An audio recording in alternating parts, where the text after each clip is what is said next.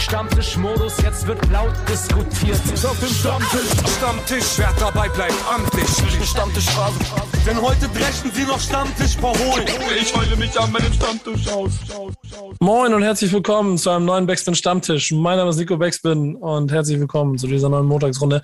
Ähm, ich habe überlegt, ob ich letzte Woche auch schon mit schlechter Laune angefangen habe. Diesmal auch. Diesmal liegt es daran, dass ich nur vier Stunden geschlafen habe, weil ich in Düsseldorf war und mir den, äh, den Bowl, das Finale des European League of Football angeguckt habe und zum Glück nicht ganz so viel vom sonstigen sportlichen Ereignissen miterlebt habe. Möchte auch nicht drüber reden, Kuba. Ähm, ich sehe, du hast ein Kaltgetränk. Bist du, bist, du, bist du fit oder bist du angeschlagen? Äh, ich bin generell ein bisschen angeschlagen, aber ähm, das ist übrigens ein Tee, also kein ja, Kaltgetränk. Ein Warmgetränk, ne? Kein Kaltgetränk. Und schade, dass du nicht sprechen wolltest, weil ich war gestern tatsächlich zum ersten Mal seit Ewigkeiten wieder am Volkspark. Oh, stimmt, habe ich gesehen. Ja, mhm. deine Bilder gesehen. War richtig schön. Ja, kann ich mir vorstellen. Bis ich muss auch sagen, ich, ich, hatte, ich hatte mal wieder so ein, äh, so ein ich glaube, es war ein 2- oder 3G-Stadionerlebnis. Es fühlt sich schon ganz gut an. Ähm, das Ganze, was wir hier machen, ist ja aber eher darauf ausgerichtet, dass wir mit Menschen sprechen, die sich wünschen, dass wieder in Hallen und in Clubs Leute sich quasi auf 10 Quadratmeter mit 400 Leuten im Moshpit gegenseitig die Getränke über den Kopf schütten. Ähm, das ist der Podcast dafür und dafür haben wir die Gäste. Welche hast du eingeladen? Äh, eingeladen haben wir heute äh, UZU und MC Smoke zu äh, UZU, sei einmal gesagt, gebürtiger Schwabe, lebte eine Zeit lang in Tokio und soweit ich weiß auch in Texas, ist also schon ordentlich rumgekommen äh, in seinem Leben, ähm, kam über seinen älteren Bruder zum Rap und äh, auch übers Freestylen 2005 erschien seine erste EP, 2009 das erste Album. So lange ist das schon her, Alter. So lange ist das schon her. Und äh, tatsächlich hat Use You auch äh, gerade ein neues Album im Gepäck, das jetzt an diesem Freitag erscheint und äh, es trägt den reißenden Namen Juni. Herzlich willkommen, Use You. Hi, guten Tag, freut mich. Ey, aber echt krass, so lange ist das schon her bei dir, alter Schwede. Ich habe ja mitgekriegt, dass du die letzten Jahre richtig Vollgas gegeben hast und gefühlt jedes Jahr ein Album rausbringst, glaube ich, ne? Ähm, ja, ja, genau. Also jedes Jahr eine Vinyl zumindest. Äh, das eine war nur eine EP. Ja, aber, aber man kann es trotzdem so stehen lassen, jedes Jahr ein Album. Dafür war ein Album Doppelalbum, das gleicht das dann wieder aus. Genau, aber so oder so spannend. Und es ist immer wieder äh, beeindruckend und erschreckend zu hören, wie lange äh, äh, man sich schon über den Weg läuft und wie alt man sich dabei fühlt. Mal gucken, wie es jetzt weitergeht. Der zweite Gast du hast ja schon du gesagt. Hast mich mal, ja? Du hast mich mal, weil du es gerade gesagt hast, kurz, du hast mich mal vor äh, 2009 zu meinem ersten Album, hast du mich mal für die Backspin interviewt, dann wurde die Backspin aber eingestellt in der Ausgabe. Deswegen auch, glaube ich. Deswegen, ja, die haben gesagt, das darf nicht, das, das darf nicht das sein. Darf wenn, nicht wir jetzt an, wenn wir an dem Punkt sind, wo Use You schon ein Thema für die Backspin ist, dann ist irgendwas falsch und dann. Ja. Ich, ich kann mich noch sehr gut daran erinnern. Ich habe ich hab das, den, hab das den damaligen Inhabern quasi vorgelegt. Die haben das gesehen und haben gesagt, okay, scheiße, wir müssen den Laden zumachen an der Stelle. Das war's, ja. Ja, das war's. Verstehe ich auch. Ich bin ja. da wenigstens eine Sache, ja. Wenn man ja. schon nicht dafür sorgt, dass eine Zeitschrift gegründet wird, dann wenigstens das eine eingestellt wird. Im Zweifel schreibt ihr das in den Wikipedia-Eintrag. Mal sehen, ob es funktioniert irgendwann. Aber genau. guck mal, wir, wir, haben noch einen Gast mehr, der schweigt schon brav die ganze Zeit, weil er noch auf seine, äh, sein, sein Intro wartet. Ähm, ist übrigens sehr gut, wie du das machst, Kuba. Ich mag das sehr gerne, weil es dann doch ähm, auch noch mal ein paar Fakten gibt, mit denen ich auch noch rumspielen kann hier. Was hast du dann, was, also du hast ja schon gesagt, MC Smoke ist da. Was hast du über ihn herausgefunden? Da bin ich ähm, mal gespannt.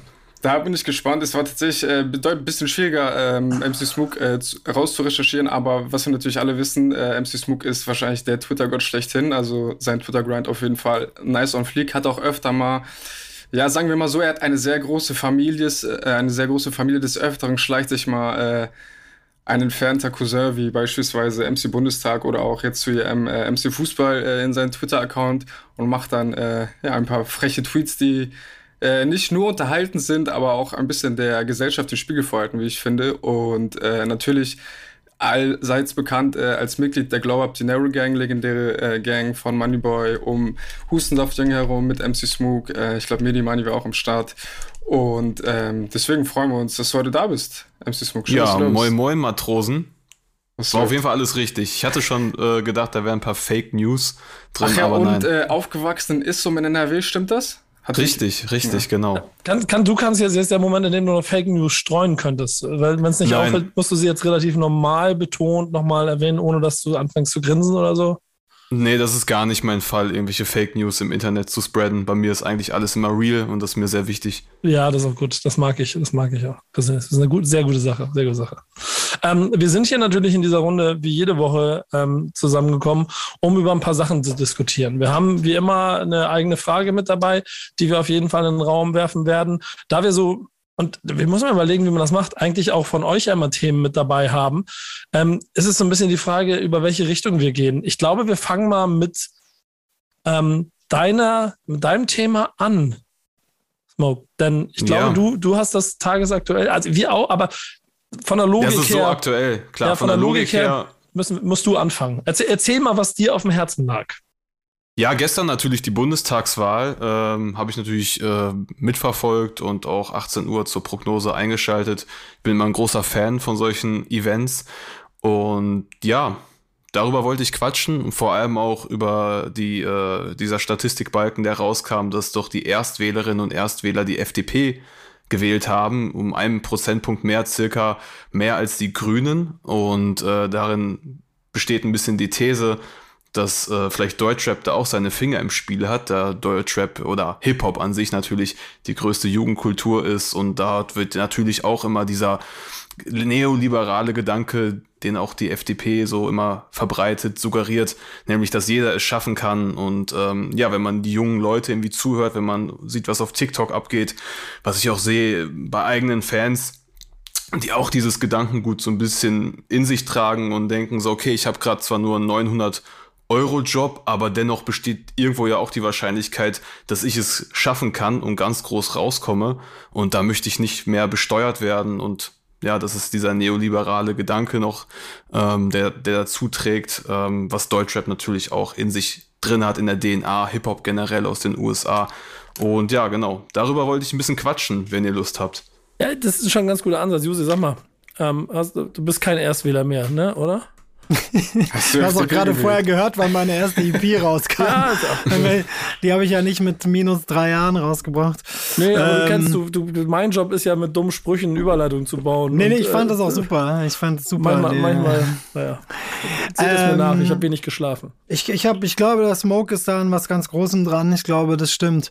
Hier, äh, Fatoni hat getwittert, äh, Generation Kollega versus Fridays for Future. Also sozusagen bei den jungen Leuten. Ne? Die Hälfte der Leute bei den jungen Leuten haben FDP gewählt, die andere Hälfte, äh, nee, also die Hälfte der Leute haben entweder FDP oder Grüne gewählt. Mhm. Und ähm, ja, ich glaube aber, dass äh, es ist nicht nur eine Frage der, der Werte sozusagen ist, die da von der FDP vertreten werden, sondern ich glaube, ich bin einfach ein alter, dreckiger Arsch und denke, die jungen Leute lassen sich vielleicht auch sehr stark blenden von der Art, wie die FDP sich verkauft. Also die verkaufen sich ja nicht in erster Linie als die, ähm, sag ich mal so, amerikanischen Libertären oder so, sondern die verkaufen sich ja so als modern. Naja, also die haben so Schwarz-Weiß-Fotos, die haben so eine jüngeren Vorsitzenden, also jünger in Anführungsstrichen, ne? also auf jeden Fall jünger als Scholz und Laschet.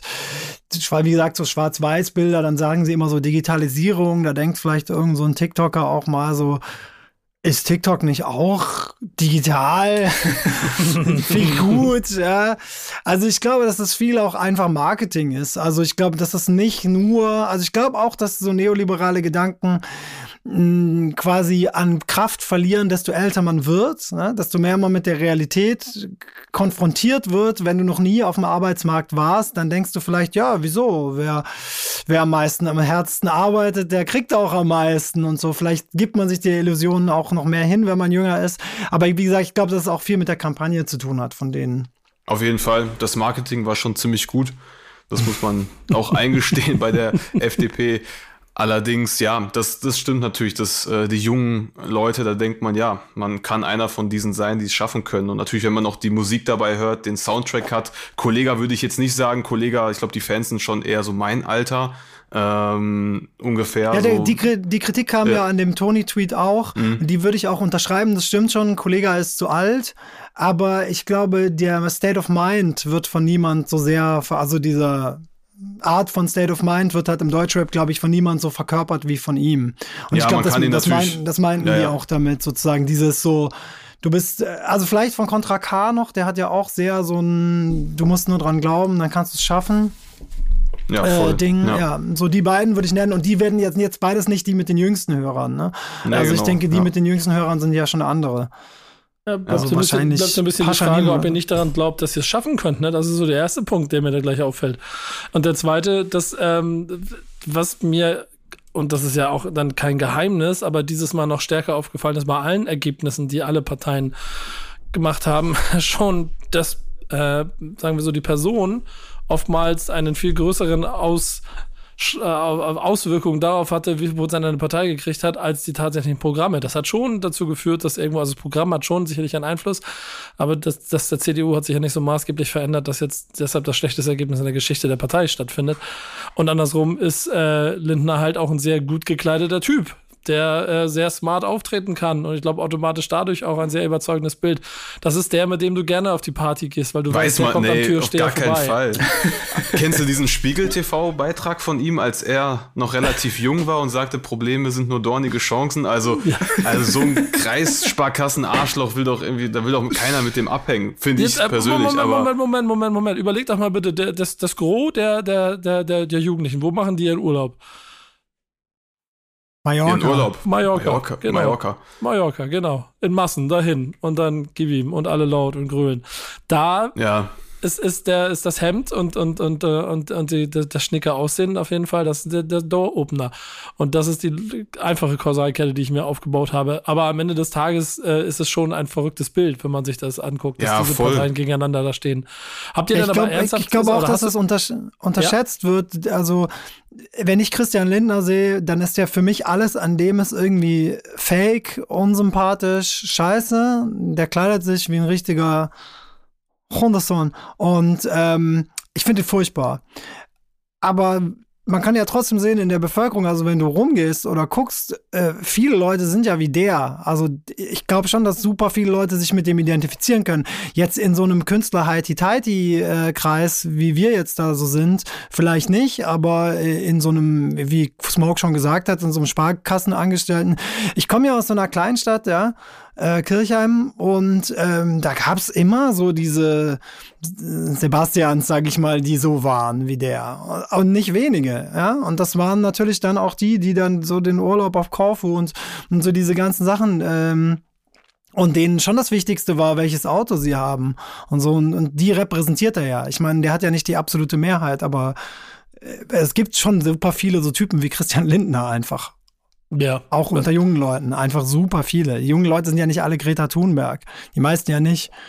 Ja, mir hat diese Wahl auf jeden Fall auch wieder so krass vor Augen gefühlt, in was für einer Bubble ich mich befinde, so, weil ich glaube, ich kenne niemanden aus meinem Freundeskreis, der nicht links oder grün gewählt hat, so. Und wenn man aber sich mal die Ergebnisse anguckt und sieht irgendwie, dass 50 Prozent der Wahlberechtigten für Status Quo gewählt haben, so hat mich das dann schon auf den ersten Blick schon sehr überrascht. Aber dann, wenn man an dieses Bubble Ding denkst du, wenn du mal einfach mal raus aus der Großstadt gehst oder einfach mal, also dieses Land ist ja einfach todesalt, deswegen wundert mich das Ergebnis dann leider trotzdem nicht, auch wenn ich natürlich trotzdem äh, nicht erfreut bin. Naja, aber was willst ja, aber das ist ja ein Phänomen, was ich insgesamt sehr interessant finde, dieses äh, nicht ausbabbeln, rausdenken können.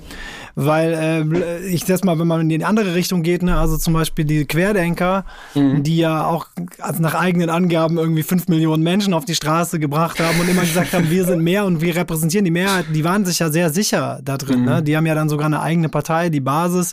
Dann haben sie noch eine zweite Partei, die AfD. Und ähm, und, und trotzdem kommen die ja nicht auf viel. Also da, da passiert ja nicht viel. Und ich glaube, dass ganz viele von denen diesen Schritt raus aus der eigenen Bubble im Kopf gar nicht machen. Also so, die kennen dann halt auch nur so Impfgegner und Corona-Leugner.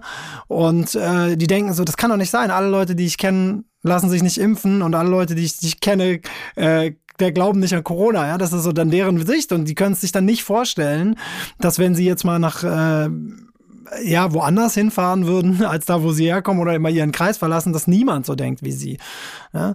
Das, äh, das finde ich, das ich schon total interessant. Also wie, wie schwer es Leuten fällt, rauszugehen aus diesem, ähm, aus dieser Bubble im Kopf. Also, dass man einfach sagt, nö, es gibt einfach einen Haufen Leute, die sagen, Klimawandel ist nicht meine Hauptsorge, Klimawandel interessiert mich nicht, mich interessiert, ob ich meinen Porsche noch weiterfahren darf. Ich kenne niemanden, der so ist, aber klar, gibt es super viele.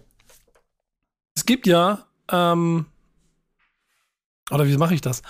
Na, ich, ich hätte noch mal eine Anekdote von meiner, von meiner Heimfahrt aus Düsseldorf ähm, kommen können, weil ich nämlich genau da in eine andere Bubble gestoßen bin, wo mir ein äh, Kassierer an einer Tanke irgendwann in der Mitten in der Nacht erklären wollte, warum er AfD gewählt hat, was ein sehr bizarrer Moment war, muss ich mhm. sagen, weil ich da auch so mit Müdigkeit nicht darauf vorbereitet war, was mich sowas an der Tankstelle erwartet. Aber was hast du denn mit dem armen Kassierer gemacht, dass er anfing mit dir den politischen nee, Debatte? ist auf mich zugegangen. Ich habe geil, ich habe gesagt, ich zahle zahl, zahl mit Karte, habe meine ich habe AfD. Übrigens, ich habe AfD gewählt. Ja, apropos Kartenzahlung, ich habe AfD Nee, ich glaube, der war, der war voll aufgelöst von dem Wahlergebnis, dass, äh, dass seine Partei nicht 25 Prozent geholt hat, sondern wie, obwohl, wenn man, wenn man der, wenn man Fraktionsvorsitzenden äh, folgen kann, dann haben sie ja im Prinzip sich verbessert, wenn die anderen Parteien ihnen nicht die Stimmen geklaut hätten, die quasi das, auch so das, sind. Das ist übrigens die beste Argumentation, die ich je gehört habe. Ich werde ab jetzt immer so argumentieren. Ich würde sagen, mein Album wäre auf eins gechartet, wenn nicht die anderen Leute alle das Album von Ed Sheeran gekauft hätten. Machen wir. Finde ich, find ich persönlich Facts, aber auch sehr ja. gut. Facts, ist Facts. Hätten die mein Album ja. statt das von Ed Sheeran gekauft, wäre ich auf eins gechartet. Richtig. Das sind Fakten. Ja. Jetzt, jetzt haben wir aber durch, durch das, was Smoke gesagt hat, ja schon dieses absurde Bild von knapp 25% FDP, fast 25% Grün in der Kernzielgruppe für Rap in der Neuzeit. Also, ne, ich mhm. überspitze ein bisschen, ihr wisst, was ich schon meine. Da kommen wir aber zu unserer Leitfrage, die wir diese Woche haben, die ähm, nämlich im Prinzip genau die, das abklopft, warum das eigentlich passiert. Yes, ähm, welchen Einfluss haben RapperInnen mit ihrer politischen Haltung auf ihre Fans? Und jetzt möchte ich nämlich da ranknopfen an euch beide, um hier die Runde zu öffnen, und da lehne ich mich zurück. Könnt ihr, euch, könnt ihr euch vorstellen, dass es auch Rapper gibt, die Fans dazu bringen, FDP zu wählen? Und jetzt das Kollega-Beispiel, das, das nehmen wir mal raus. Aber allgemein so vom Gesund-Mindstate? Oder hat das dann vielleicht doch gar nicht miteinander zu tun, sondern geht das nur für eine Bubble, das mit dem Einfluss? Dezent auf jeden Fall geht es. Aber viel stärker ist es, glaube ich, dann bei, sage ich mal, so kleinen Rappern wie mir, so ein bisschen, dass ich schon merken konnte über die Zeit, wie ich von der Moneyboy-Zeit bis in die jetzige Zeit einige Followerinnen und Follower irgendwie politisieren konnte, dass die irgendwie auch so ein bisschen, ja, mein Mind oder State of the Art, wie ich über Politik denke, vielleicht so ein bisschen mitbekommen haben, sich darüber informiert haben und diesen dann auch jetzt äh, in die Außenwelt tragen. Das konnte ich auf jeden Fall über all die Jahre jetzt so, die letzten sechs, sieben Jahre so ein bisschen verfolgen, dass das passiert ist. Ähm, da ich aber auch diese Themen natürlich wähle, da ich Songs habe, die heißen Björn Höcke ist ein Faschist, vieles ging halt gegen die AfD, aber auch gegen dieses neoliberale Mindset in letzter Zeit, dass ich da merken konnte, dass sich da auf jeden Fall neue Fans irgendwie abbilden, die das komplett feiern, weil es ja irgendwie auch auf mit modernem Sound und jetzt nicht allzu sehr politisch vielleicht hängen geblieben, so, dass man das auch gut abfeiern kann, auch vor allem live, ne, dass die Message irgendwie Bock macht, ohne dass man jetzt die ganze Zeit genau hinhören muss. Da habe ich schon gemerkt, dass, äh, dass es auf jeden Fall möglich ist. Ich glaube aber ab einer gewissen Größe, ähm, die ich natürlich nicht besitze, ist es dann sehr, sehr schwierig, weil ja auch die meisten sich jetzt nicht so sonderlich politisch äußern. So, vielleicht das, das Größte war vielleicht, wie Capital Bra mal sagte, wie fickt die AfD oder so ähnliches. Ich glaube schon, dass das dann irgendwo schon so latent ähm, einen Einfluss hat auf die jungen Leute, dass die sich ein bisschen darüber Gedanken machen. Ähm, aber so ja, also gesehen, ich habe zum ja, Beispiel, ja. ich, ich habe hm. zum Beispiel die FDP gewählt wegen Mitch McConnell, McDonald. Also, Mitch, also mein Cousin, Mitchell McDonald, ja. ja. Mitchell McDonald, ja. ja also der, er hat ähm, mir nochmal gezeigt, wenn ich die extra Meile gehe, ja. dann kann es auch klappen. Ne? Es liegt an mir. Ja. Es liegt einfach nur an Trottel. mir. Du musst, du musst es. Ja, ja das, das ich war, weiß nicht. Ich, ich Erkenntnis ist auch der erste Schritt. Ja, das war ein großer ja. Fehler von mir, dass ich äh, ihm für eine Woche mein Insta-Profil gegeben habe. Das hat sich jetzt auch in den Wahlergebnissen gestern niedergeschlagen. Das nehme ich auf meine Kappe mit der FDP und den Erstwählerinnen und Erstwählern. Nee, aber, aber, so aber wie lebst du damit, dass du so einen Einfluss auf deine Hörer hast durch deine politische Haltung und dass du deinen Kanal quasi dazu nutzen kannst, um eben der FDP bei dieser Bundestagswahl zu so viel Prozentstimmen in der jungen Wählergruppe zu verhelfen? Ja, das wollte ich ja nicht. Ich will ja eigentlich, dass die äh, nicht die FDP wählen. So, da, da ist ja auch die Musik so minimal drauf ausgelegt, ohne jetzt. Also im Endeffekt ist auch eine freie Wahlentscheidung. So, du kannst auch meine Musik hören und dennoch die FDP wählen. So, ähm, wenn du die AfD wählst, okay, ich glaube, dann ist es wirklich nichts für dich. Aber ähm, natürlich ähm, will man, will ich jetzt auch nicht zu stark beeinflussen und sagen, yo, wenn du jetzt nicht links wählst oder so, was, was hast du dann überhaupt jetzt hier zu suchen? In meinem Spotify-Profil, das ist natürlich Quatsch, aber dass man so gewisse äh, Grund, was heißt Grundkenntnis, aber zumindest so einen gewissen Vibe, sagen wir mal, das Wort Vibe, wird doch dadurch vermittelt, äh, was vielleicht politisch ein bisschen sinnvoller ist aus meiner Sicht und ja, ich lebe damit eigentlich ganz gut, dass ich für mich selbst auch gemerkt hatte, ähm, ja, ich war ja vorher so mit Moneyboy unterwegs und hatte dort immer so meine kleinen politischen Akzente setzen können, aber nie wirklich in der Reichweite, die die GUDG damals hatte. Aber ich konnte immer so leicht, ja, so kleine Akzente setzen, ja. Ähm, aber hab dann auch gemerkt, nee, irgendwie ist dieses ganze, yo, ich rap jetzt nur über irgendwelchen Bullshit ist nichts für mich. Ich bin lyrisch zu gut, um das nicht irgendwie ausnutzen zu können, dass ich doch auch andere Themengebiete, ans Themengebiete anspreche. Und genauso lebe ich eigentlich viel, viel glücklicher damit. Das ist so die. Also ich finde es interessant, weil, Antwort, weil ja. die Globe Dinero Gang wäre für mich eine äußerst ambivalente Veranstaltung, was sozusagen politische Haltung angeht, weil ich die immer so halb ernst, aber halb einfach völlig dekonstruktivistisch erlebt habe. Also es war immer nicht so ganz klar. Also ich meine, Hustensaft Jüngling zum Beispiel ist ja so der größte Troll, den es jemals gab. Also sozusagen, er hat ja sozusagen den Betrug zum, zum Prinzip seiner Kunst gemacht. Ähm, was ich total spannend fand, auf eine gewisse Weise, so, weil ich so gedacht habe, okay, der verarscht halt durchgehend seine doch nicht kleine Followerschaft, durchgehend, mhm. ja. Und sie lassen das so mit sich machen, ja. Und damit hat er ja eigentlich quasi diese, diese ganzen, also das Prinzip, des Betrugs schon offengelegt, weil es war natürlich nie in irgendwelchen wichtigen Sachen. Aber ja, ich drehe einen Pornofilm, wenn ich mir noch mal 100.000, ja, ja. weil dann bin ich reich. Und der hat ja immer, der, der immer so quasi so offensichtlich, so jeder, der sich so ein bisschen auskennt, hat ja verstanden, okay, das, das denkt er sich gerade aus. Das ist ja völliger Quatsch. Also er hat ja gesagt, ja, ich mache so 5000 Euro mit, mit Spotify im Monat. Und dann konntest du gucken, wie viele Streams der hatte und war so, ja, also safe nicht, ne? so definitiv nicht. Und ich habe mich immer gefragt, wie viele Leute glauben das dem, wie viele folgen dem so wie ich, weil er halt einfach so ein geiler so Internet-Troll ist.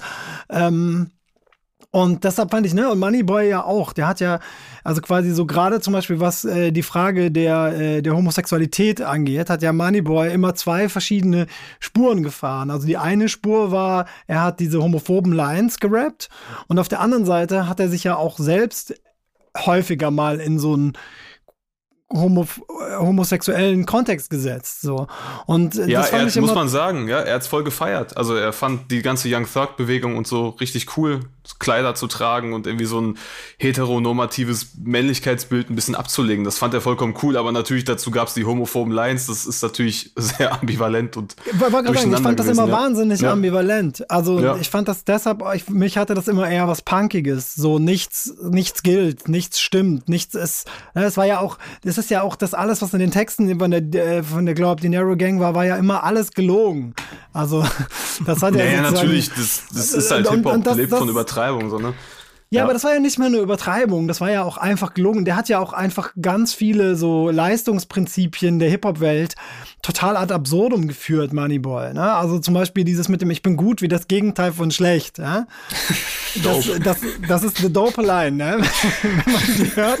Die ist genial. Aber die ist ja vor allem deshalb genial, weil es ja so, so diesen Skill-Fetisch und diesen, diesen, boah, guck mal seine Vergleiche und guck mal seine Skills das gibt's ja wirklich. Und diese Line ist ja gleichzeitig die schlauste Line und die dümmste Line in einer. Voll. So. Das meine ich, diese Ambivalenz war ja auch, glaube ich, das, was die Globe Dinero Gang groß gemacht hat. Ich hatte immer das Gefühl, dass auch die Hörer der Globe Dinero Gang alles so geile, zynische, halbironische äh, Leute waren. Ja, das war eine komplette Studentenveranstaltung. Das ist wie bei deinem Konzert oder so bestimmt. Einfach nur genau, ja, Studenten ja. und Studentinnen. Ja. Ja, das, das meine ich, ne? Das war halt ja. eine andere Generation. Das waren halt die, ich weiß nicht, wenn ich jetzt jünger gewesen wäre, hätte ich das wahrscheinlich auch einfach gefeiert, so wie ich halt, äh, ne? also wie man, wie ich, wie ich eben Anfang der 2000 oder so MOR oder Snagger und Pillard gefeiert habe für ihre völlige Dekonstruktion von allem einfach. Hätte ich dann wahrscheinlich nicht zehn Jahre jünger gewesen wäre, äh, Guni, Moneyboy und wer halt alles so äh, dabei war, gefeiert. Weil Und das meine ich mit, äh, es gibt ja Leute, die wirklich eine klare politische Haltung vertreten. Das meine ich damit irgendwie so Contra K oder Kollega. Da, da gibt's ja nicht, da gibt's ja nicht diesen doppelten Bodenansatz, mhm. sondern die vertreten ja auch als Persönlichkeit eine Haltung zur Welt und solche Sachen. Und dann gibt's halt solche Leute, die total ambivalent immer sind und bleiben. Und ich finde, das sind sehr unterschiedliche Sachen. Zum Beispiel auch bei dir, Smoke, hätte ich jetzt eher gedacht, du bist ja, du bleibst, also klar, deine Haltung kommt schon als, sag ich mal, so linksliberal rüber. Aber auch bei dir gibt es ja immer ganz viele so dekonstruktive Momente in dem, was du tust. Ne? So sehe ich aber auch Kunst. Kunst muss irgendwo auch stören und sollte nicht gefällig für alle sein. Das finde ich dann immer sehr, sehr langweilig, wenn es alles sehr, sehr glatt gebügelt ist, was im Deutschrap des meisten auch so ist. Das, was Erfolg hat, ist eigentlich immer relativ glatt gebügelt. Es gibt die neue junge Generation auf jeden Fall, äh, mit denen ich da schon äh, glücklicher bin, wo man sieht, okay, da passiert ein bisschen mehr auch das Gleiche. Da, da kann man irgendwie auch die Künstlerin oder den Künstler nicht direkt greifen. Äh, da macht es ein bisschen, es ein bisschen spannender, die auch ein bisschen zu verfolgen und äh, ähm, mal so zu gucken, was so abgeht. Fand ich bei Paschanim dann irgendwie interessant, dass er der auch bei der, was war das, Deutsche Wohnen enteignen Demo mitgelaufen ist und ein paar Stunden später wurde das Foto dann gelöscht oder so. Ähnliches ist mir dann irgendwie aufgefallen, weil ich es nochmal einen Kollegen zeigen wollte. Ey, guck mal, der läuft hier mit. Paschanim, dann war es irgendwie nicht mehr auf Steigers Profil oder irgendwie so war das. Das finde ich dann irgendwie interessant, dass es da auch, dass man auch erst denkt, okay, das passt ja gar nicht, aber dann führen sich irgendwie auch so die Wege politisch wieder zueinander. Ähm, das mag ich eigentlich sowas, aber an sich ist Deutschrap da schon sehr glatt gebügelt. Das, woran liegt es, Nico Backspin? Du musst es das, wissen. Das sind immer die großen Fragen, die ich dann hier zu beantworten habe in der Runde. Ja, ne? du also, bist ja schon ewig dabei. Du hast, du hast alle interviewt.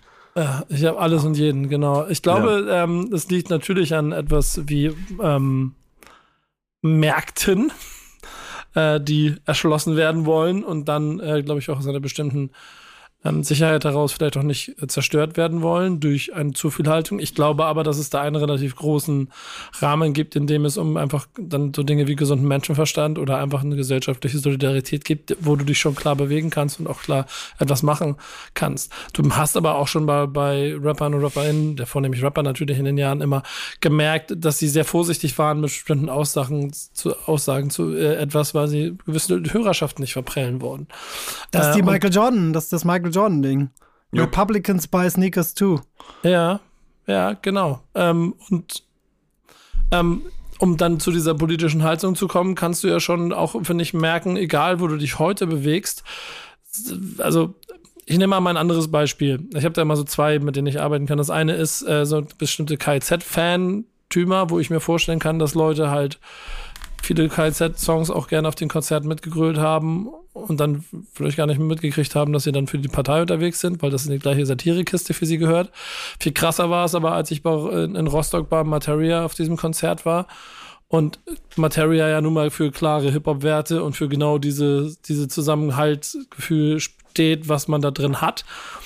Ähm, und dann so Sätze gesagt hat, wie es scheißegal, wo ihr herkommt, welche Hautfarbe, welche Religion, welches Geschlecht, wen ihr auch immer liebt, ist vollkommen egal, wir sind jetzt hier alle zusammen für mein Rostock oder irgendwie sowas, darum ging es, glaube ich. Und vor mir mhm. ist halt so eine kleine Horde an, die ein Hansa Rostock-Tattoo äh, äh, am Hals haben, die das so ein bisschen müde belächelt haben und auch mit mhm. so nicht mitsingen wollten und so. Und damit merkst du schon, dass je mehr er sich zum Beispiel politisch an einer Stelle positionieren würde, und da komme ich wieder in die Neuzeit, das dazu führt, dass es ein Entweder-Oder. Also entweder du bist jetzt für mich oder gegen mich. Das ist ein bisschen dieses amerikanische Prinzip aus den Republikanern und Demokraten. Auf welcher Seite vom, vom Wald stehst du? Und wenn du nicht auf meiner Seite stehst, bist du automatisch mein Feind. Und das zieht sich durch äh, im Prinzip den ganzen Rap, wo wir nämlich hervorragend so ein bisschen die Überleitung zu dem machen können, womit Juse eigentlich ja an die Runde kommen wollte, weil ich finde, das passt da ganz gut dazu, obwohl du den musikalischen Ansatz dazu hattest. Aber ähm, du willst ein bisschen über oder mach, leite du mal ein, worum es dir ging, dann kann ich nämlich darauf reagieren. Also ich habe schon seit äh, längerem Diskussionen mit diversen Leuten darüber geführt, ähm, ob es Hip-Hop eigentlich noch gibt. Und ich meine nicht, die, das klingt so ein bisschen so nicht nur Nas, Hip-Hop ist totmäßig, sondern Hip-Hop gibt's natürlich noch. Oder ob wir eigentlich, äh, quasi ist es sowas wie, gibt es Rock noch, ja? Niemand würde ja kommen und sagen, ja, Rock äh, diese Musikrichtung, sondern da sagt man, naja, da gibt's halt die verschiedenen Untermusikrichtungen und das sind aber auch völlig voneinander unabhängige Szenen. Ja? Niemand würde sagen, oh, jetzt ist aber im, im Metal was passiert, jetzt müssen wir mal REM fragen, wie als Alternative Rocker, was sie denn dazu sagen, wenn, wenn irgendeine Black Metal Band irgendwas getan hat. Also natürlich kannst du REM fragen, aber die haben damit natürlich nichts zu tun, weil man sagt, nee, wieso ist doch Metal? Ja? Sehr guter Punkt übrigens, muss ich gleich schon mal sagen. Sehr, sehr spannend. So, so und ähm, du hast ja, sagen wir mal, in der Rockmusik, keine Ahnung, zehn große Genres oder so, die eigentlich alle völlig unabhängig voneinander sind aber die alle mal aus der Rockmusik der 60er, würde ich sagen, 50er, 60er hervorgegangen sind. Also ich meine, von der Instrumentierung her sind die schon noch sehr nah, also so die, die Standard Metal Band wie die Standard Alternative Rock Band, wie eine Pop Rock Band, haben eine Gitarre, einen, einen Bass und ein Schlagzeug. Da kann man jetzt sagen, ja, natürlich, aber kann man sagen, nö, Klassik, Klassikquartett hat es nicht.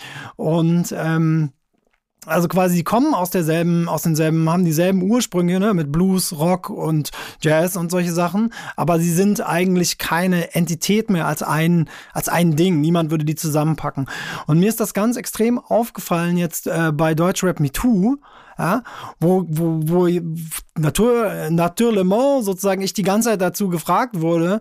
Und dann habe ich gesagt, du, äh, ja, also guter Kurs, verstehe ich alles und stimmt sicher auch alles, aber ich habe dann auch eine Diskussion geführt, habe gemeint, das sind ja so Popstars, die mit mir gar nichts zu tun haben. Also ich kann mich schon dazu gerne äußern, aber faktisch bin ich in jetzt vor allem bei den Rappern, um die es ging, nicht dabei in der Szene. Also da, mit denen habe ich nichts zu tun. Ich hab, bin denen noch nie begegnet. Ich fühle mich denen nicht verbunden. Ich glaube auch, dass das Gesamt, und das sage ich nicht, weil ich so sage, so, oh, ich, ich will jetzt damit nichts zu tun haben oder ich will mich nicht politisch dazu äußern, dass irgendwelche Männer nicht Frauen vergewaltigen sollten, sondern ich meine nur, dass dann quasi das auf mich zukam. Und ich habe dann die Frage, Gegenfrage gestellt, so, hast du das denn schon mal Lea gefragt? Oder hast du jetzt mal Mark Forster gefragt? Oder, äh, ne? also, wie die denn dazu stehen? Und dann so, nee, nur Leute aus der Szene. Da habe ich gedacht, naja, aber, äh, also, äh, diese, diese Deutsch Deutsch-Pop-Künstler haben mehr Kontaktpunkte und machen mehr Musik mit denen und haben mehr mit diesen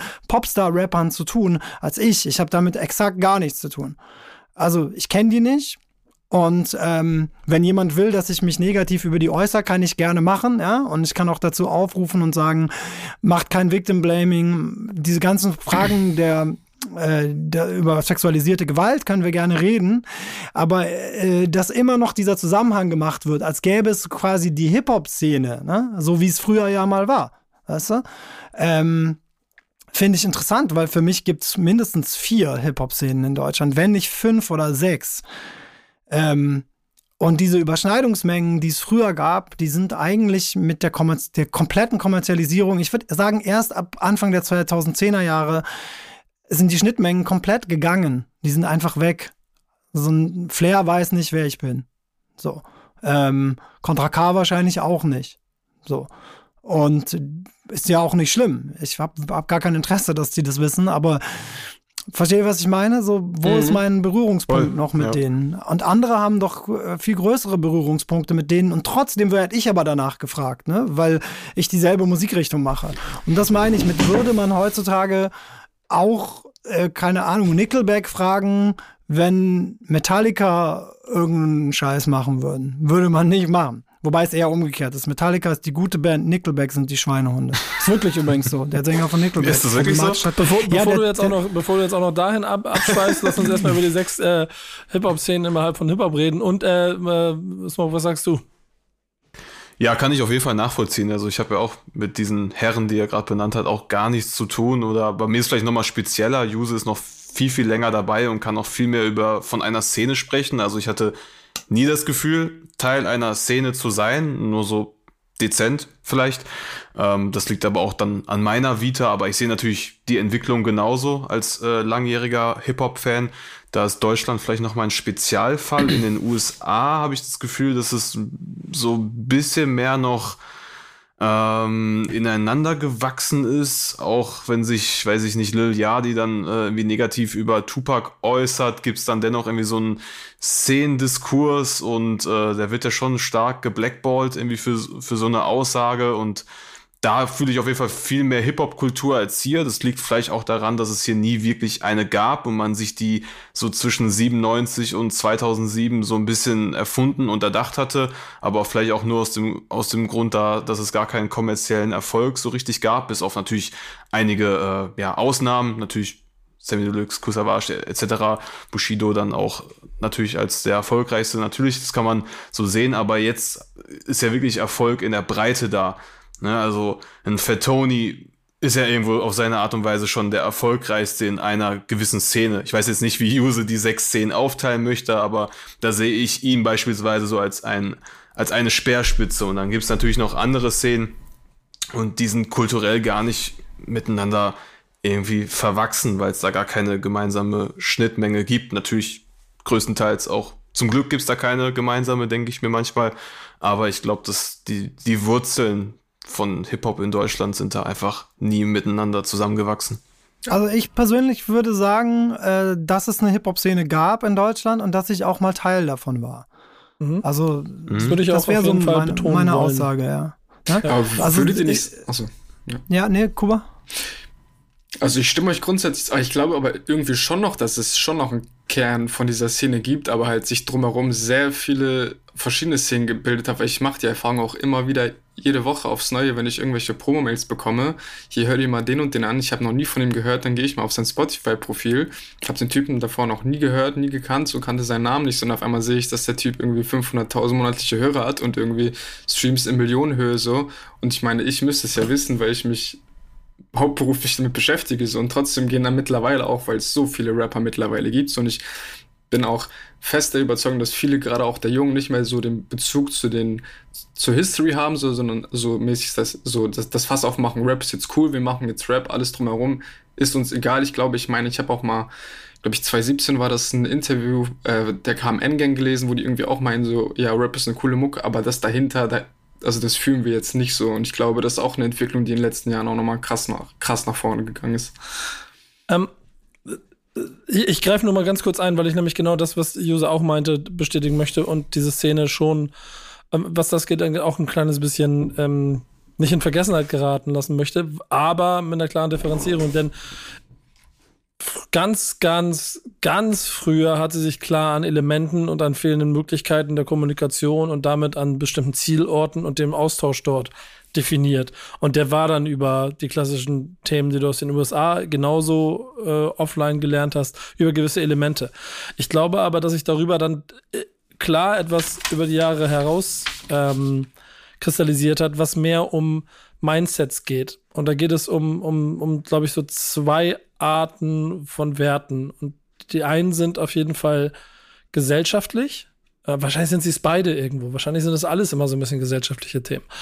Denn ähm, es geht ja schon darum, ob du bestimmte Dinge mit dir vereinbaren kannst. Also was, was, was ist richtig und was ist falsch.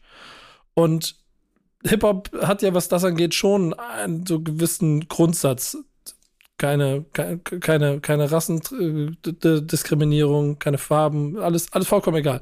Egal wer du bist, zeig, was du kannst, dann bist du dabei. Ähm, und vor allem dieser Kern alleine sorgt, glaube ich, dafür, dass man sich auch immer wieder darüber definieren kann. Jetzt gibt es natürlich. Aber der Kern ist doch weg. Was der Kern du? ist weg. Der nee, Kern ist, ist weg. Nicht. Ist das, was du nicht. angesprochen hast, ist für mich weg. Nee, das aber das, ja, da, da, gibt's, da ist auch wieder der ganz entscheidende Punkt. Welche Wahrnehmung hast du? Der Kern ist doch nicht weg, nur weil es ein immer breiter gewordenes, in der Öffentlichkeit immer präsenteres äh, Hip-Hop-Bild oder Hip-Hop-Künstler gibt, die das, die das Trademark benutzen, aber gar nicht nach diesen Gedanken sich und ihre Kunst weiterentwickeln oder sich und ihre äh, Leute drumherum versuchen, damit auf den Weg zu nehmen. Ähm, und solange das nicht passiert, verlierst du natürlich genau diesen Kern. Aber unterhalte dich mal mit den Leuten, die, die das halt für noch weniger Le Leute machen, als du es machst. Und die haben dann 250 Hörer bei Spotify. Und davon gibt es aber so eine lange Liste, äh, die aber es genau. Es gibt schon noch Leute, die sozusagen sich für diesen Kern interessieren. Ne? Das möchte ich gar nicht sagen. Das wird es immer geben. Ich finde, es gibt auch noch so Sachen, die mich an die Hip-Hop-Szene von früher erinnern. Also Diltily zum Beispiel ist so ein Fall, ja? wo man auch zum Beispiel dieses Ding hat, dass wirklich sehr viele verschiedene Leute aus sehr vielen verschiedenen Milieus zusammenkommen und da sozusagen diesen Wettstreit machen Ähm, ja, aber damit sagst aber, du ja schon, dass die Szene nicht weg ist, weil sie ist nur nicht, nicht mehr so groß. Nein, früher, nein, früher, früher nein, hatte sie Galionsfiguren, die eine, die eine Fahne nein, aber das ist ja keine Szene. Und in der ersten Reihe. Doch, natürlich. Wo ist, nein, wo ist das denn noch, wo ist das denn noch eine Szene? wenn, wenn, wenn du, wenn du die Größten in der Branche, ne, haben irgendwie. Ähm Aber da geht's doch schon los. Es geht doch nicht um die Größten der Branche. Das ist doch der Unterschied. Klar. Ich sag nicht, dass, nein, ich sag nicht, dass es nicht Hip-Hop noch gibt irgendwo. Ja? Das ist nicht das, was ich gesagt habe. Ich habe nicht gesagt, dass es Hip-Hop noch gibt, sondern ich sage, das, was in der Öffentlichkeit als Deutschrap betitelt wird, ist halt nicht Hip-Hop. Und das klingt jetzt so krass hängen geblieben, ja. Aber ich meine das gar nicht hängen geblieben und ich meine das auch nicht negativ, sondern ich meine, das ist einfach, ich meine das einfach nur so aus einer theoretischen Sicht das kann, das hat für mich mit, mit Hip-Hop nichts mehr zu tun, weil sozusagen alles, was du gesagt hast, was mal Hip-Hop ausgemacht hat, wurde ja unterminiert. Also das wurde abgeschafft. Und dann hast du irgendwann eine leere Hülle. Und das ist jetzt nicht so ein Problem, das ist halt Popmusik. Aber ähm, mit Hip-Hop äh, sozusagen hat es nichts zu tun, oder zumindest hat es nichts mit einer Szene zu tun, weil es nicht mehr, es gibt keine Gemeinsamkeiten mehr. Und was ich meine ist, dass es früher diese Gemeinsamkeiten, wie du schon richtig gesagt hast, äh, äh noch gab. Und ich glaube auch, dass Smoke recht hat, wenn er sagt, in den USA gibt es das vielleicht immer noch mehr. Aber in Deutschland gab es mehrere Punkte und Bewegungen, wo versucht wurde, sozusagen das aufzuweichen und komplett äh, sozusagen man sich eigentlich komplett der Sache entledigt hat. Und Deutschrap ist für mich halt heutzutage das, was als Deutschrap gesehen wird. Das ist quasi Sprechgesang und das ist auch in Ordnung. Die sollen das meinetwegen auch alle machen. Aber das ist ja keine Szene. Das ist keine Subkultur, weil Sub würde schon beinhalten, dass es unter oder neben irgendwas anderem ist. Das ist einfach Mainstream-Kultur.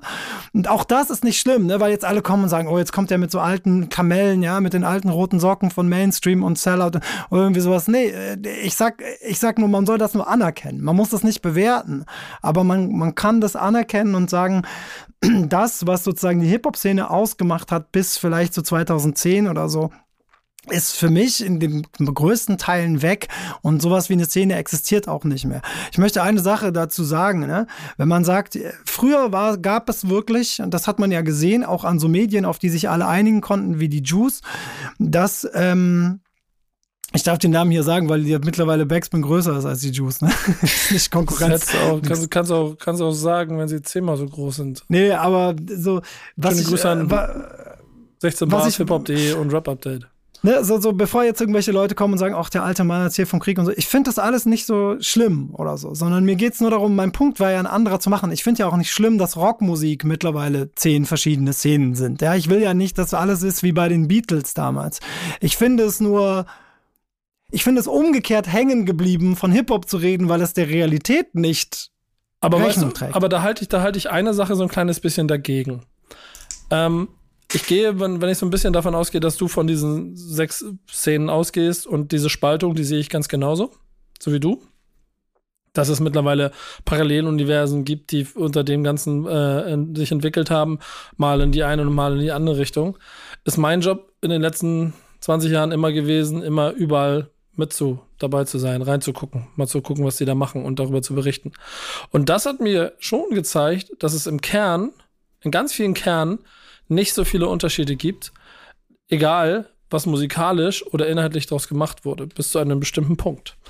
Und genau das sehe ich heute auch noch, noch genauso. Und auch wenn du in deinem Leben, und ich will jetzt keinen Namen nennen, weil das zu viel äh, ein, ein, aber es gibt genug Rapper, die Straßenrap machen, die kommerziellen Rap machen, die erfolgreich sind, die die größten der, der Szene sind, die trotzdem die, genau die gleichen Gründe äh, in sich tragen, das gemacht zu haben wie du auch wenn du niemals mit denen gemeinsam auf einem Song stattfinden würdest oder auch nur im gleichen Studio sitzt, weil. Ja, aber wir reden da, glaube ich, über zwei verschiedene Sachen, Nico.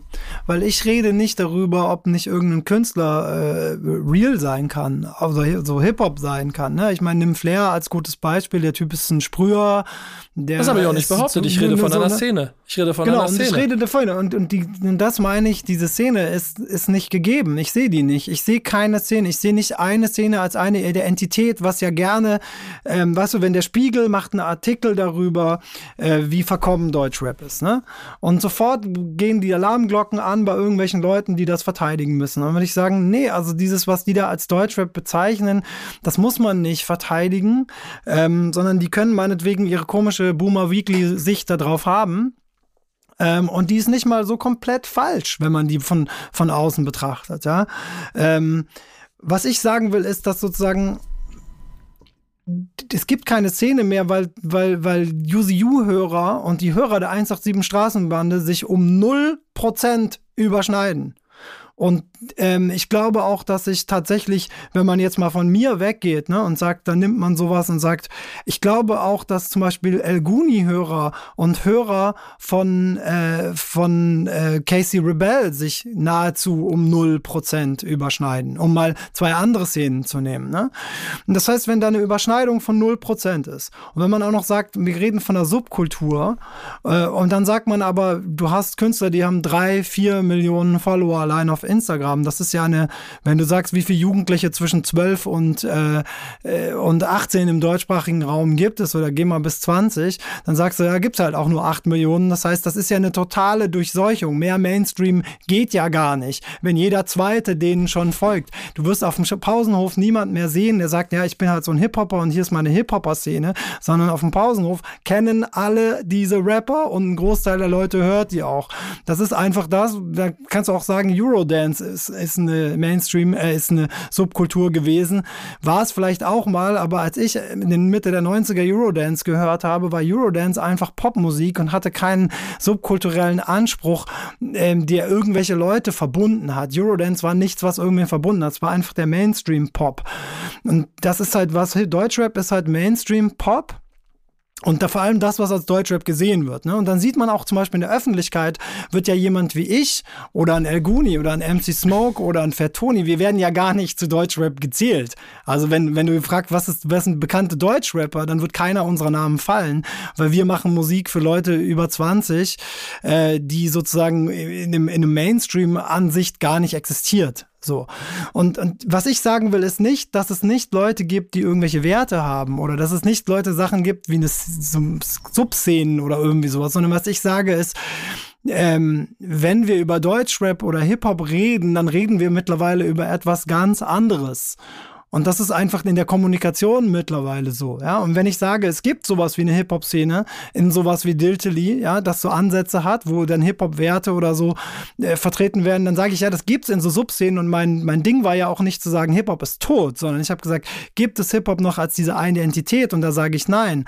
Ähm, weil aber ist das schlimm, dass es die nicht mehr gibt als eine nein, Identität? Nein, das ist ich, also, überhaupt nicht schlimm. Also nicht schlimm, aber ich, ich, also meine, so, ich bin ja auch, verfolge das schon lange und bin ein bisschen dabei ähm, ich finde jetzt so die neue, jung, jüngere Generation, oder ist jetzt vom Alter egal, aber die jetzt halt so ein bisschen mehr aufpoppen, die Artists, ähm, die ähm, sind die kommen mit viel, viel breiteren und ähm, netteren offenen Armen zu einem entgegen. Also egal zu zu mir jetzt, der jetzt für die schon irgendwie einen kleinen Legenden, Untergrund-Legendenstatus hat, obwohl ich mich irgendwie gerade erst frisch auf dem Spielfeld fühle, ähm, oder auch zu anderen Freunden von mir oder anderen, die sind da, glaube ich, ein bisschen viel, viel offener dafür und möchten auch wieder ein gewisses, gewissen Szene, Vibe prägen, zumindest so. Klar, du kannst jetzt nicht mehr alle in ein Boot holen, dafür ist es einfach zu groß geworden, ne? Wie du schon sagst, User, da ist natürlich, Hip-Hop ist Pop geworden, Deutschrap ist die Popmusik überhaupt. Das ist auch, woran man, glaube ich, all die Jahrzehnte gearbeitet hatte, dass es endlich so weit ist. Gibt da natürlich dann irgendwie so viele Negativbeispiele, dass man halt, wie ich jetzt auch irgendwie befragt wurde zu äh, Deutschrap Me Too und ich kann halt nichts über den einen Rapper, ich weiß jetzt gar nicht, ob ihr den jetzt hier laut aussprechen dürft, egal, ähm, kann ich nicht viel zu sagen, außer dass ich das komplett verurteile. Aber natürlich hat er nichts mit diesen Werten zu tun, die ich irgendwie in meiner Musik pflegen möchte und die ich auch durch Hip-Hop gelernt habe und was mich damals so geflasht hat, damit anzufangen. Das ist ja klar, aber ich, ich denke schon, also, ich, also aus meiner Sicht war eher das Problem dann die Generation von 10, vor 10 oder vor 15 oder vor 7, 8 Jahren. Da waren Leute, die haben sich zur Szene zugehörig gefühlt, aber haben ihre Arme nicht geöffnet gegenüber neuen, frischen, jungen Sachen. Das haben wir damals bei der GODG verspürt. Das habe ich verspürt, wenn ich meine Solo-Sachen gemacht habe, die natürlich ein bisschen mehr angeeckt haben und, äh, sage ich mal, ja, einfach anders kreiert wurden, einen anderen ähm, Kreationsprozess hatten als sonst äh, die gängigen Sachen, die halt drei Monate Promophase oder sechs Monate Promophase hatten, ein Album im Mediamarkt hatten, einfach, ne, irgendwie habe ich das Gefühl, dass sich jetzt doch wieder mehr ein Szenekern bildet. Ob man jetzt direkt Teil davon ist, weiß ich nicht, aber ich glaube, die Möglichkeit, ein Teil davon zu werden, ist jetzt wiederum besser und wird, glaube ich, in der Zukunft besser sein oder irgendwie, sag ich mal, harmonischer als noch vor zehn Jahren oder ja, ich glaube, es gibt, ich glaube, da, ja. da, das ist das Ding. Ich stimme dir eigentlich in allem zu, was du sagst, ne? Mhm. Weil, weil ich glaube, ich glaube, glaub, der Reflex ist immer, wenn jemand kommt und so wie ich, der jetzt auch nicht mehr 20 äh, ist und sagt, ähm, Hip-Hop gibt's nicht mehr oder so eine provokante These im Raum steht, dann wird immer angenommen, dass ich eigentlich sagen will, früher war gut und heute ist scheiße, ja? Das ist ja, immer ja, das, was rausgelesen Suggeriert das immer leicht, ja klar. Das, das, das suggeriert das immer. Das ist aber gar nicht das, was ich, sondern ich, hab, ich meine das aus so einer analytischen Sicht. Also wenn man drauf guckt und sagt, mir kam halt diese Frage auf, weil sozusagen von mir diverse Male gefordert wurde, mich von äh, mich zu äußern zu Deutschrap Me Too und mich zu distanzieren, von was auch immer. Mhm.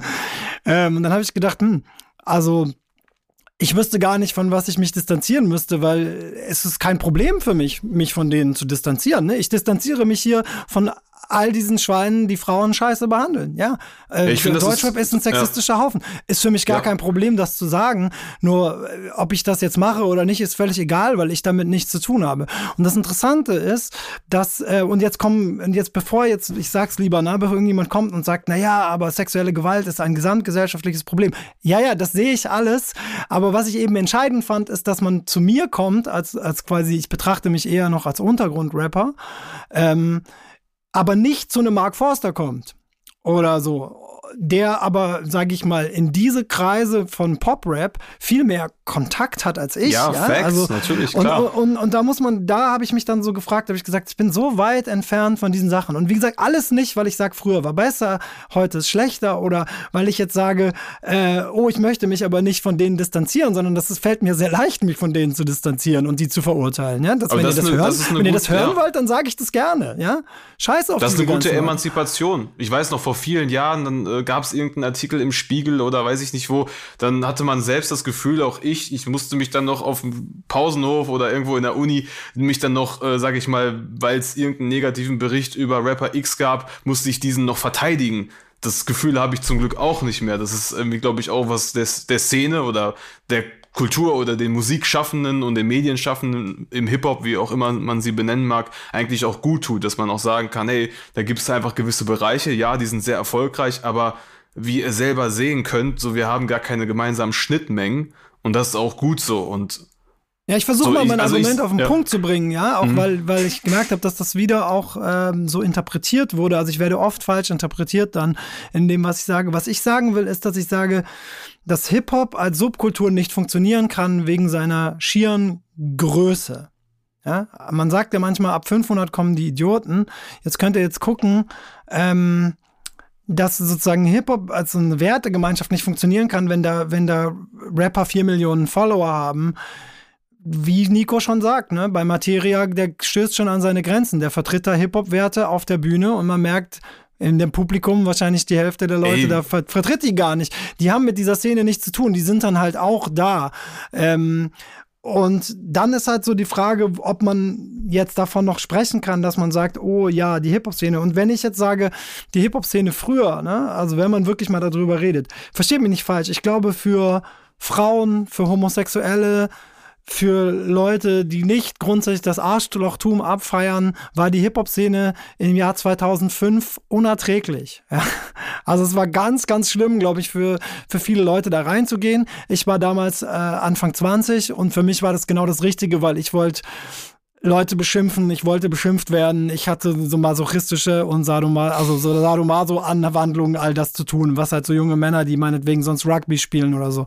Äh, so ne? Ich habe das gesucht und ich habe das da gefunden. Ich will aber nicht sagen, dass das für alle besser wäre, wenn die Szene wieder so war. Also die Szene war auch äh, furchtbar auf ihre Weise. Ne? Das hat alles so Pros und Cons. Ja? Ich meine, Nico, bei dir geht es ja noch weiter zurück. Du kennst ja, ich bin in die Hip-Hop-Szene eingestiegen, so scheiße, das klingt so 1997, 98, so als Teenager. Ähm, Nico, du warst ja noch ein paar Jahre vorher dabei. Ähm, mhm. Und ich hatte lange Zeit das Gefühl, dass es trotzdem eine Szene gab.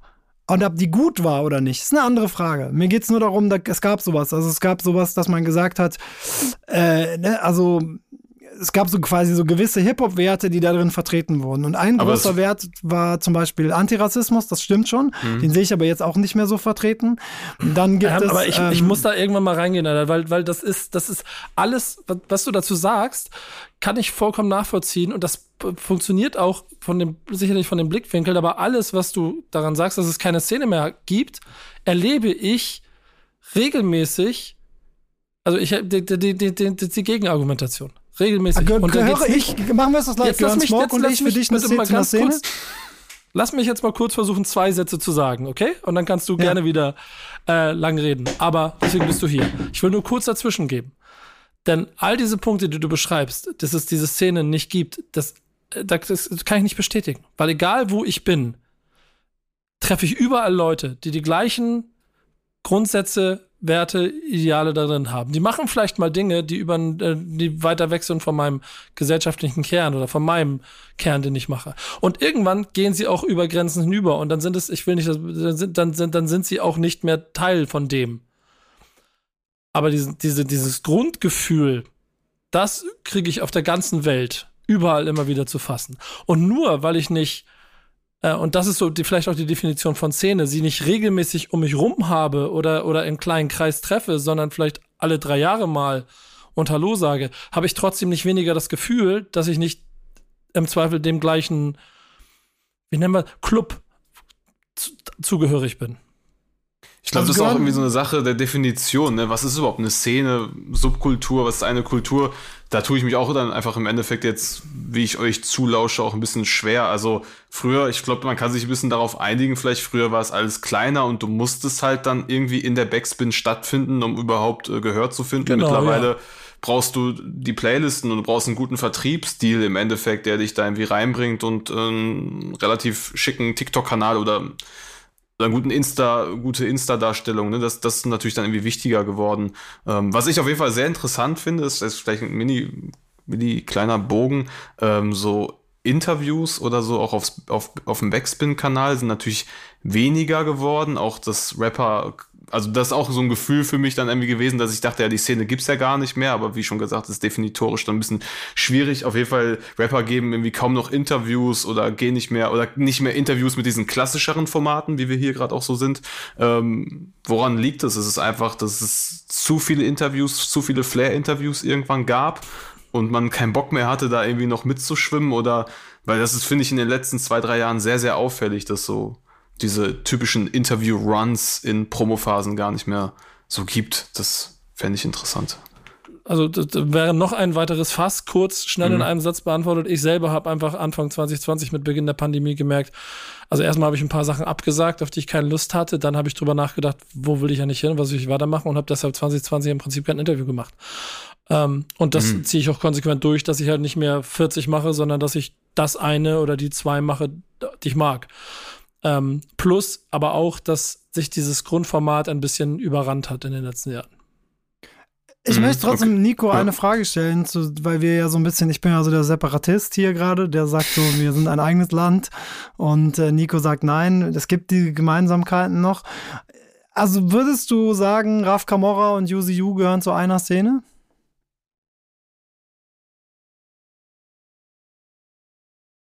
Dazu müsste ich mich mit Raf Kamora mehr darüber unterhalten, warum er das macht, was er macht. Ganz einfach. Ich würde sagen, ursprünglich ja, aber also so gesehen natürlich in anderen Sphären irgendwie unterwegs, aber ich glaube, gerade bei Raff denke ich schon, dass es da eine tiefe 20, Verwurzelung 2021 gibt. gehören Jizzes oder die 187 Straßenbahn und Yuzi Yu ist das eine Szene. Das ist doch also Quatsch, das heißt, was du jetzt, das ist doch Quatsch, was du jetzt machst. So naja, wieso? Wieso? Wenn, das ja, weil, du, weil du jetzt spezielle Beispiele rausnimmst und Einzelfälle, um damit zu erklären, dass das Ganze nicht stimmt. Das aber ist doch Quatsch. Ganz ehrlich. Naja, das ist doch eine gute Frage. Also, das ist doch die Frage. Wenn man sagt, es gibt eine Hip-Hop-Szene und die und die Leute gehören dazu und die und die Leute gehören nicht dazu. Wenn du sagst, die Hip-Hop-Szene ist ich doch nicht. nichts. Ich habe doch keinerlei Namen genannt. Ich habe keinerlei Namen genannt. Du fängst an, ja, Namen ich, zu vergleichen. Ich habe ja, gesagt, ich treffe überall auf dieser Welt Leute, die genau dieses Gefühl von Hip-Hop-Szene machen. Du suchst jetzt spezielle Beispiele raus, mit denen du erklären willst, dass das nicht stimmt. Warum soll ich darauf eingehen? Das ist doch totaler Quatsch, jetzt einzeln Fall für Fall 50 Namen durchzugehen und zu klären, ob die noch Hip-Hop-Szene sind oder nicht. Oder die nee, noch nee, Hip-Hop-Szene nicht, nicht darum, nicht. Es geht mir gar nicht darum, ich beanspruche für mich ja gar nicht Hip-Hop-Szene zu sein. Mir geht es ja um was ganz anderes. Mir geht es ja darum, um zu fragen, wenn man sagt, ja, es gibt diese Szene, dann muss man ja sagen, da gehört jemand dazu oder jemand gehört nicht dazu. Ja? Ja, aber und, da gibt, auch da äh, gibt es kein Schwarz-Weiß. Dann müssten wir wieder definieren, was ist denn genau die Szene, was Smoke schon gesagt hat, aus welchen Gründen stehst du dafür und was ist die Intention, warum du das gemacht, gemacht hast, was du machst. So, ja, aber es ist, du, ja dann, du, es ist ja dann interessant, du wenn du im öffentlichen Diskurs inkludiert wirst. Ja, ne? richtig, also, aber ob du irgendwann auf diesem Weg Dinge tust, die vielleicht diesen Weg, also wo du von diesem Weg abkommst oder Dinge machst, die über Grenzen gehen. Das ist dann ein individuell, individuell Ja, aber du redest Thema. über Grenzen und über Sachen, darüber rede ich gar nicht. Das meine ich. Da wird wieder sehr viel reininterpretiert in mich, was ich gar nicht gesagt habe. Ich habe nicht, ich habe gerade gar keine Kritik an Raf Kamora oder an der 187 Straßenbande geübt. Ich habe dich gefragt, ob du mich und die in einer Szene siehst. Und du kannst meinetwegen irgendwann anderen. Äh, ja, aber dann, ne, aber, aber dann ja. Also du, das ist, das ist eine interessante Frage. Okay, gut. Es also kann das auch akzeptieren. Es gibt ja keine, es gibt 100, ja keine, 100, 100 ist ja keine Physik. Ja. Ne? Also du siehst mich und die 187 Straßenbande, USU 187 Straßenbande, ist beides eine Szene. Ja, das jetzt so, ich warte mal darauf, bis du fertig bist, beides damit ich. Gib mir ja, also, Jahr, also, ich, also ich würde, falls ich da mal vielleicht einsteigen, also ich verstehe schon das Grundproblem, was ihr meint, aber ich finde schon, dass ein USU auch neben Modus Mio, also für mich zumindest tritt er schon in einer gleichen Szene auf. So, also klar, es gibt, also es gibt zwar immer weniger gemeinsame Nenner und man äh, ist wahrscheinlich inhaltlich, musikalisch auch sehr weit voneinander entfernt, aber ich sehe das trotzdem irgendwie als Ganze so, weil und ich habe mich auch also zwischendurch gefragt, ob es nicht irgendwie auch so ein bisschen darum geht, also keine, jetzt, wenn wir, wenn wir äh, Raff, äh, Raff erwähnt haben, so ich meine, der war ja auch jahrelang nicht am Pop-Olymp so und deswegen frage ich mich auch, ob es nicht irgendwie auch darum geht, also um die, die Grundmotivation, mit der man angefangen hat. Genau und, das. das ist, und das ist ja eigentlich quasi schon für mich genau der gemeinsame Nenner, auf den man sich dann alle einigen kann, obwohl man sehr viel, obwohl zwischendurch man äh, auf verschiedene Bahnen gegangen ist, weißt du? Mein guter Freund, Boogie Down Bass, mit dem wir den Love and Hate Podcast machen, der, wenn ich es mal liebevoll formuliere, halt noch viel, viel äh, hängengebliebener auf diesen Hip-Hop-Werten äh, da ist als jeder andere im Backspin-Kosmos ähm, der spricht immer von so einem Hip-Hop-Baum. Und der erklärt das in meinen Augen eigentlich ganz gut. So. Und es gibt dann irgendwann den Punkt, wo der Ast, auf dem jemand sitzt, immer länger wird und vielleicht fällt er irgendwann ab. Oder der andere Ast ist halt auf einer komplett anderen Seite, der Licht- und der Schattenseite von dem Baum. Aber es geht ja so ein bisschen um die Grundfrage, ob du es machst. Bist du, bist du, ein, bist du ein gecasteter YouTuber, dem jemand Rap schreibt, der vorher nie was mehr zu tun gehabt, du lernst aber, dass es funktioniert. Und du hast auch nichts mit der Kultur zu tun oder mit nichts davon vorher Berührung und rappst irgendwas ein und machst es damit. Dann gehörst du nicht dazu. Wenn aber der Weg, den Raf Kamora gegangen ist, um dieses konkrete Beispiel einmal zu nehmen, und ich, ich finde, das ist einfach, das funktioniert nicht, dass ein einzelner Namen, klar, da kann man jetzt 50 Namen durchgehen, kannst einen Haken da machen, ja, nein, ja, nein, ja, nein, beantwortet aber die Frage nicht. Ähm, da kannst du die, die, die, die Grundintention, warum er das gemacht hat, mit der vergleichen, warum du es gemacht hast. Der Weg ist halt einfach ein anderer geworden dann irgendwann das, wie gesagt, das für mich impliziert vieles, was ihr immer sagt, auch immer so, als würde ich den jetzt gerade kritisieren dafür. Ne? Ich habe großen nee, Respekt das dafür. Das hast du ja schon erklärt. Das habe hab ich verstanden, Weg, dass ne? nicht der Fall ist. Sondern ähm, wenn du jetzt siehst, die Szene jetzt, ne? also es kann sein, dass wir, äh, dass, dass wir eine ähnliche Motivation hatten. Bei ihm glaube ich das auch so. Äh, wir sind auch im ähnlichen Alter, ne? Also die kommen ja auch äh, so ne, aus einer ähnlichen Generation wie ich. Äh, das sehe ich schon so, aber ähm, Siehst, siehst du, du wir reden mit, über zwei verschiedene Dinge. Wir ja, reden über zwei verschiedene Dinge die ganze Zeit. Ne? Wenn du sagst, es gibt so ein Hip-Hop-Feeling oder es gibt einen gemeinsamen Grund, warum Leute angefangen haben. Nein, ich rede von ähm, der Szene. Ich rede von der Szene. Was ist denn die Szene? Das, die Szene ist doch die Grundwerte, auf die du dich einigen kannst, damit du ohne viele Worte verstehst, warum der andere macht, was er Glaubst macht. Glaubst du, ich kann mich mit, mit irgendeinem in der Hip, dem sogenannten Deutschrap-Kosmos auf gemeinsame Werte einigen? Ich glaube ja, nicht. hundertprozentig. Nein, auf gar keinen Fall. Was sollen denn die Werte sein? Die Werte ist, wenn ich dich kritisiere, darfst du mir in die Fresse hauen, das ist dein Wert. Okay, geil. Ist Auf den Wert kann ich mich mal, nicht du fängst, du fängst jetzt an. Jetzt fange ich mal ein bisschen an zu kritisieren. Naja, nicht kritisieren. Damit fängst du jetzt gerade, du, du, fängst ja dann an, aber an einer bestimmten Stelle in deinem Hip-Hop-Kosmos jetzt eine Pauschalisierung von einem ganz großen Subgenre im Hip-Hop. Weil jetzt kämpfst du alle und scherst du alle über einen Kamm. Ja, das war jetzt auch gerade eine Polemik, das gebe ich zu. Aber, ja, das, aber du, du kannst doch nicht auf der einen Seite hier versuchen, diese Diskussion darüber zu und sie dann mit Polemik beenden. Also das halt, da, aber ich, ja, weil, weil, weil, weil sozusagen es für mich nicht, also weil wir über zwei verschiedene Fragen sozusagen reden. Findest nee, tun du, wir nicht ich verstehe, was du meinst, aber wir sind einfach zwei, wir sind unterschiedlicher Meinung. Das ist der Punkt, glaube ich, am Ende. Naja, du, du setzt halt da an, dass du sagst, wenn man den, den gleichen Grund hat, also du bist der festen Überzeugung, dass die meisten Leute, die im Rap sind, vor allem die Rapper selbst, ja, doch noch, ein, noch ein, irgendwo einen Kern verbindet und einen Kern, einen gemeinsamen Stamm irgendwo in dem Wertekorsett haben, ja, wo ich so denke, hm, weiß ich nicht, ob ich nicht, ich habe auch irgendwo ein Kernkorsett mit der FDP, dass ich zum Beispiel sage, man sollte keine Leute umbringen oder so. Das äh, ist ein sehr, sehr kleiner Kern, das ist das eine. Und das andere ist, dass ich vor allem auch immer die Szene mitnehme, dass ich immer auch die Hörerschaft mit reinnehme. Und wie ja, du schon richtig sagst, dass die Hörerschaft von Materia bei dem Beispiel, was du hattest, wichtige, crucial Momente der Hip-Hop-Kultur nicht geteilt hat. Ja, und dann aber ist voll. die Frage, sind die Hip-Hop, die Typen, ja, die aber da stehen? Auch da nee. möchte ich kurz noch Sind die Teil von der Szene? Sind die ja, Teil von der Szene? Wenn, wenn der sagt, eine, wir sind hier antirassistisch und die sagen, nö, wir sind rassistisch, wir sind halt der rassistische Teil von Hip-Hop. Ich sag, hm, schwierig, oder? Genau da möchte ich dir noch einen Zusatz dazugeben. Denn die Größe der Szene, von der du sprichst, hat sich, glaube ich, nicht verändert. Die Anzahl der Konsumenten von Rapmusik hat sich aber ver 20, 30, 40-facht. Konzert, Konzerttouren von großen Rappern finden heute da statt, wo früher, keine Ahnung, ja nicht unbedingt Michael Jackson, aber alles andere an Pop-Superstars stattgefunden hat. Ja, und das ist doch Teil davon. Also wenn deine Hörerschaft. Nee, die, ähm, nicht, das ist doch auch Quatsch. Nein, nicht jeder, der Rap hört, ist automatisch Teil der Szene. Ja, aber wenn du eine Hörerschaft hast, die sozusagen äh, zu 90 Prozent mit dieser ganzen Sache nichts mehr zu tun hat, dann bringst du ja einen Haufen Leute rein. Du machst das für Leute, die sozusagen die Werte nicht teilen. Du, also, wieso spielt das denn keine Rolle? Wieso spielt denn die Hörerschaft keine Rolle? Also für dich spielen nur die Aktivisten eine Rolle, also nur die Leute, die selber Kunst machen. Also ich habe keine Ahnung, wo du genau hin möchtest, weil du fängst an, jede Aussage, die ich mache, mir im eigenen Mund umzudrehen und dann irgendwas. Ich habe nur gesagt, dass die, dass die, dass die Künstler selber doch am Ende größer geworden sind. Und dadurch hören nicht mehr 100 Leute in einem Jugendhaus und auch nicht mehr vielleicht 2000 in der größten Location im Ort zu, sondern 20.000 in der Halle. Das hat aber nichts damit zu tun, wie groß die Hip-Hop-Szene an sich ist. Und ob der Künstler sich in irgendeiner Form verändert hat oder vielleicht auch andere Leute in dieser großen 20.000er Halle mit den ähnlichen Gedanken sozialisiert hat, sich dann mit einer Kultur zu beschäftigen. Da sitzen trotzdem dann wahrscheinlich Zahlen 18, 19.000 und die das nicht machen. Und das ist auch das gleiche auf dem Konzert von Monteria. Aber das heißt jetzt trotzdem nicht, dass da nicht genauso viele saßen, die seinetwegen bei Monteria angefangen haben, sich mit Hip-Hop-Kultur auseinanderzusetzen und vielleicht sogar ihr Mindset deshalb zu verändern. Und das ist deswegen diese Diskussion darüber so schwierig. Ich kann aber, um vielleicht mal auch zeitlich so ein bisschen den Rahmen zu spannen, ich kann voll, voll deinen Gedanken verstehen. Und ich verstehe auch von deinem Standpunkt aus auch voll dieses Gefühl, dass du mit dem Ganzen nichts zu tun hast. So, 100 Prozent. Nee, ich, ich könnte ja auch nichts damit zu tun haben, wenn ich wollte. Ne? Das muss man ja auch noch mal ganz klar dazu sagen. Also sozusagen. Ja, das glaube ich ähm, zum Beispiel nicht. Fahr mal nach Frankfurt. Ja, das ist doch keine Frage von das ist keine Frage von Glauben. Triff dich mal mit Chelo und Abdi, dann äh, hast du, wirst, wirst du nette Leute. Triff dich mal mit Hani. Hani, Hani hat ja selber gesagt, was hat er auf Twitter gesagt? Ich, normalerweise müsste ich FDP wählen, aber kann ich nicht, weil ich nicht Hacker bin. Ich kann es charakterlich nicht, nicht mit mir vereinbaren. Nicht vereinbaren.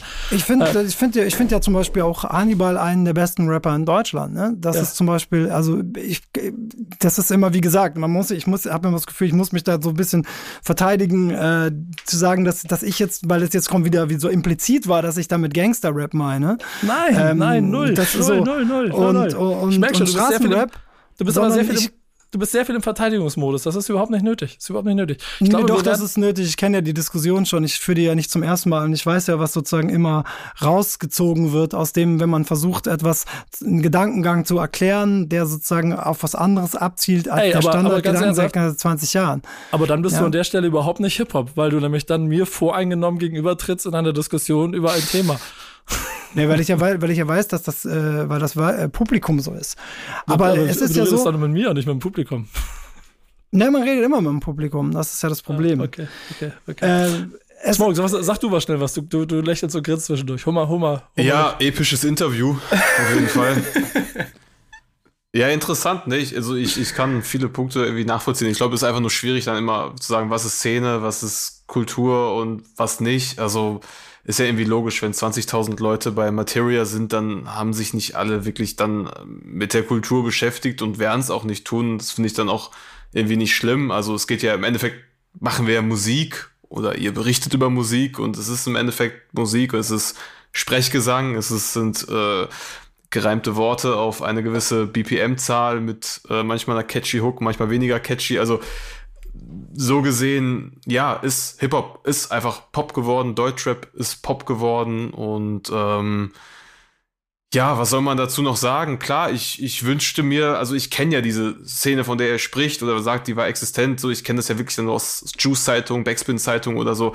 Ähm, war ich nie Teil von. Ähm, ich hab's mir immer gewünscht. Jetzt bin ich ein bisschen Teil davon. Bin irgendwie auch glücklich, dass es dieses Auffangnetz irgendwie auch gibt, dass es da einfach Leute überall gibt, egal wo man hingeht, die irgendwie einen kennen und das irgendwie appreciaten, was man macht. Das ähm, macht mich einfach schon glücklich. Also so gesehen gibt's eine Art Szene. Es gibt Leute, das ist auch manchmal für mich unglaublich, wenn ich auf Spotify-Zahlen oder YouTube-Zahlen gucke und merke, ey, so die, die interessieren sich dafür, was ich künstlerisch mache und äh, hören das täglich, ne? Oder monatliche Hörer, egal wie man das auch irgendwie messen möchte oder schreiben einem Nachrichten, dass es, es gibt diese Art Szene, sonst hätte ich keine Hörerinnen und Hörer, wenn es das nicht irgendwie gäbe, weil ja, ich denke schon. Ja, klar hast du eine Szene, ne? Also ich habe ja auch. Ja, genau, jeder hat eine eigene, so, so gesehen hat jeder irgendwie eine eigene Szene, durch Social Media ist das immer noch stärker geworden, dass ne, man auch man braucht ja keine Interviews mehr geben. Manchmal ist eine Standard-Fragenrunde für viele Fans viel viel interessanter und hat mehr Zuschauerinnen und Zuschauer, als würde ich mich jetzt bei Backspin hinsetzen und die müssten den Umweg auf einen YouTube-Kanal gehen von Instagram. Das ist natürlich auch noch so ein Ding, aber ja, schwierig. Die aber die Diskussion Frage ist, Smoke, ist, ist doch, hast du gerade gesagt, Materia ja. rappt wie Rakim? Im Endeffekt ja. Im Endeffekt ist Materia auch ein sehr gut versierter Rapper. Und die Frage, man, die, Frage ist, die Frage ist ja, war das überhaupt die Frage, die damals gestellt wurde? Ich, habe es nie, ich hab's nie angeguckt. Was war die Ausgangsfrage? Ich bin ein klassischer Twitter äh, ja, quasi. Genau. Ich bin du, ein klassischer Internet-User. Du bist, du bist so ein Hater, das merke ich dir. ähm, der, der Punkt, den ich dir aber am Ende, und damit will ich jetzt mal hier einen Deckel drauf machen, ähm, dabei auf jeden Fall auch geben möchte, dass du hast so zwei, zwei Sachen gesagt, die ich nämlich hundertprozentig auch teilen kann. Der eine ist der, dass ich auch irgendwann aufgehört habe, diesen Impuls zu haben, dass ich Hip-Hop verteidigen muss. Falk Schacht ist darin, glaube ich, innerlich ein Tod gestorben irgendwann, weil er nicht mehr Tempo machen musste in irgendwelchen Fronten. Ähm, ich selber habe für mich relativ schnell klar gemerkt, ich, am Ende bin ich Reporter, das war ich schon mein ganzes Leben und das werde ich auch immer bleiben. Aber es gibt einfach bestimmte Dinge, da brauche ich, ne, das, das, das, hat nichts mit meinem Hip-Hop im Zweifel, ne? Die nehmen das jetzt genauso, mit meinem Hip-Hop zu tun. Und da ist es dann auch die Grenze. Und die ziehe ich für mich. So. Und der zweite Punkt ist, dass ich auch vollkommen verstehen kann, dass, und das erlebe ich auch immer wieder, wenn ich Rapper A treffe und ihm von Rapper B erzähle, dass er keine Ahnung hat, wer das ist. Da hast du vollkommen recht, Juse. Wenn ich, wenn ich wahrscheinlich zehn Rapper treffe, kann es sein, dass fünf davon noch nie deinen Namen gehört haben, weil sie ignorante Typen sind und äh, sich noch nie damit beschäftigt haben. Aber es gibt Leute, irgendwo dazwischen. Und ich kenne dich und ich kenne die und ich kenne den und ich kenne den und kann für mich daraus ein Bild bauen. Und vielleicht ist deshalb auch mein Gefühl für diese Szene ein anderes als deins. Und das meinte ich vorhin mit dem, dass es egal ist, ob ich den alle drei Jahre treffe oder in Südspanien oder äh, in Uganda. So, am Ende ist es ein gleiches Gefühl. Also ich habe dann, ich hatte ja auch mal das Gefühl, äh, zu einer Szene zu gehören. Ne? Es ist gar nicht so das Ding. Ähm, Schlussplädoyer jetzt. Du darfst es nicht mit einer Frage beenden, ne? Du musst es mit einem Punkt beenden. Ich hatte das Gefühl, mal zu einer Szene zu gehören und ich glaube, es gab zwei Entwicklungen, die parallel gegangen sind. A, ähm, dass ich mich anders entwickelt habe, also auch vieles, was eben in der Hip-Hop-Szene normal war, äh, nicht mhm. mehr ertragen konnte. Stichwort Sexismus, Homophobie, Gewaltverherrlichung, was auch immer, was mir einfach diese ganze toxische Maskulinität, die mir auf den Sack ging, die ich aber auch mal ganz toll fand, ja, möchte ich gar nicht sagen, dass ich das nicht hatte, die, die Phase. Das bin ich, der mich verändert hat, aber auch eben auf der anderen Seite ähm, durch diese Breite, ne, dass man sagt, okay, jetzt ist auch die Mafia hier mit drin und bestimmt mit, was gemacht wird. Und jetzt sind eine Million Fans, die gar nicht keinen Plan von Hip-Hop haben, nicht wissen, wer Gorky war. und äh, nehmen wir so blöd, ne? also nicht Gorky, aber die auch nicht wissen, wer BIG war oder was auch immer. Ne? Die sind jetzt auch mit drin und die bestimmen jetzt auch ganz viel. Ähm, und dass ich das Gefühl habe, dass sozusagen ich verstehe schon so ein bisschen, worauf du rein willst, Nico. Und zwar, du denkst halt die Szene sehr klein ne? und sagst, naja, die Leute, die Aktivisten sind, die Hip-Hop-Aktivisten sind, die da drin sind und so, da siehst du noch verbindende Elemente und das kann ich komplett nachvollziehen. Und ich habe ja auch gesagt, ne, so ein, so ein Flair, der vom Sprühen kommt und auch aus einer ähnlichen oder selben Generation wie ich, äh, dass wir vielleicht sogar was gemeinsam haben, obwohl es auf den ersten Blick jetzt nicht so ist. Ne? Ähm, das sehe ich, das sehe ich alles. Diese Punkte, die sehe ich alle.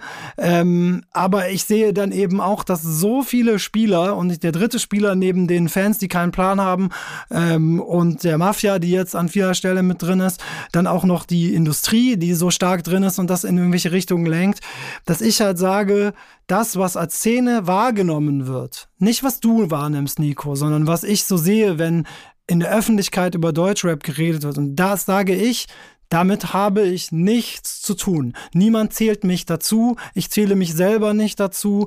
Und insofern ist es für mich nicht, nicht äh, vorhanden. Aber das, was du sagst, Nico, ist natürlich trotzdem da.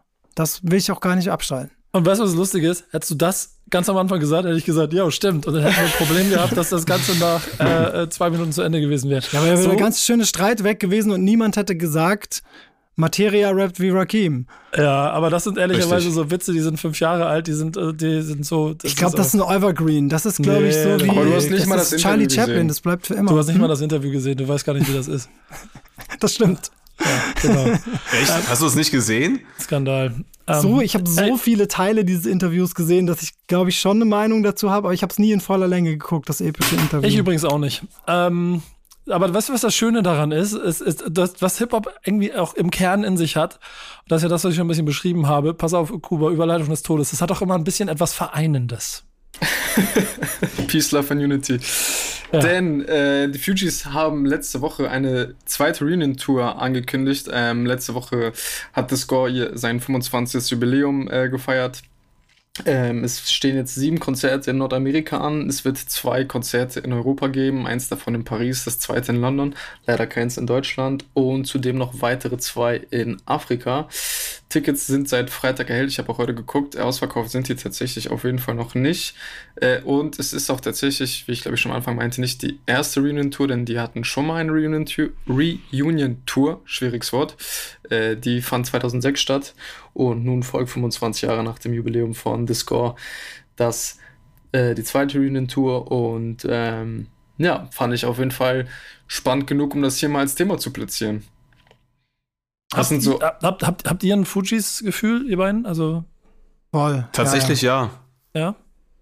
Tatsächlich. Äh, auch nochmal richtig zurückgeholt worden durch dieses äh, nerdige Falk-Schacht-Video auf dem Backspin-Kanal. Da war ja auch, das war auf jeden Fall richtig geil. Danach habe ich mir auch The Score nochmal angehört.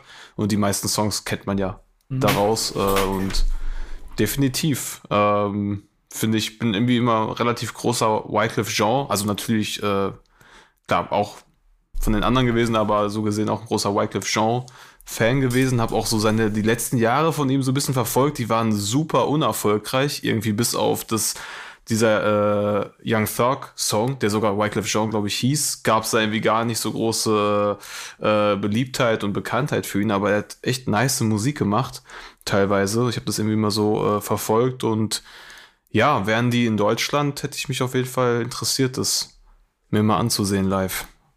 Ja, ich glaube, ah, davon, ich suche gerade in, in, Paris mir Tickets, kosten 160 Euro. Und sitze vorne. Ja. Deshalb auch noch nicht ausverkauft. Ja, ist ganz Diese Ticketpreise, das ist doch.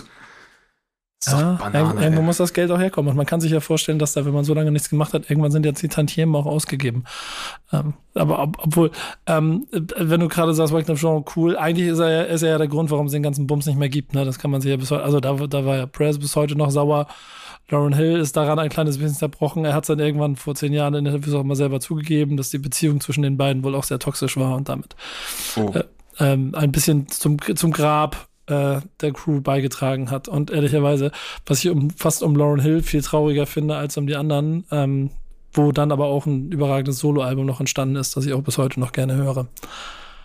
Aber es ist nicht das vielleicht stimmt, ist ja. ganz gut, dass es sozusagen dass quasi die Fujis nur so einen kurzen Moment so da waren und die nie die Chance hatten, diese Sachen, die jetzt zum Beispiel Wyclef, den ich sehr gut finde übrigens, ähm, dann später noch so in, in so merkwürdige, also nicht so geile Sachen auch gemacht hat, dass das alles nicht unter dem Label Fujis passiert ist, sondern dass die Fujis für immer eine einfach nahezu perfekte Band bleiben werden. Wahrscheinlich ja. Und da zitiere ja. ich gerne einen, einen Kollegen aus meinem Team, der ähm, immer mal gerne die Theorie aufgestellt hat, dass eine gute Band eigentlich ein Album braucht und vielleicht noch allerhöchstens ein zweites und ansonsten können sie es auch sein lassen. Die ganzen Sachen danach, die braucht keiner mehr. Das ist okay.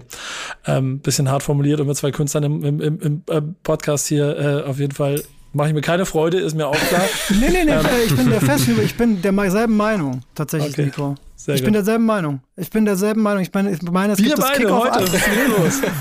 wow. Der zweite ähm, ich bin, ich bin derselben Meinung, weil ich glaube, es gibt das Kick-Off-Album, also dieses Breakthrough-Album und dann gibt es das, was danach kommt. Und das ist, glaube ich, immer bei fast allen Künstlern ähm, sozusagen der Goldstandard ihres Schaffens und wird von sehr, sehr wenigen Künstlern dann nochmal erreicht, dass danach dann nochmal was passiert wo man sagt, oho, jetzt können natürlich, kommen natürlich super viele Leute sicherlich mit guten Beispielen, wo das dann doch noch passiert ist, irgendwie nach zehn Jahren doch noch mal ein krass äh, geiles Ding kam. Ne? Aber ich meine, so diese prägende Sachen, diesen prägenden Sound. Und ich will immer nicht sagen, dass das das erste Album sein muss für den Leuten, sondern es ist das, also quasi das Breakthrough-Album. Das Breakthrough-Album kann auch das dritte sein und das Breakthrough und das Follow-up. Das sind für mich immer so die Alben, wo man sagt, ah, okay, da waren diese Künstler auf ihrem auf ihrem Zenit.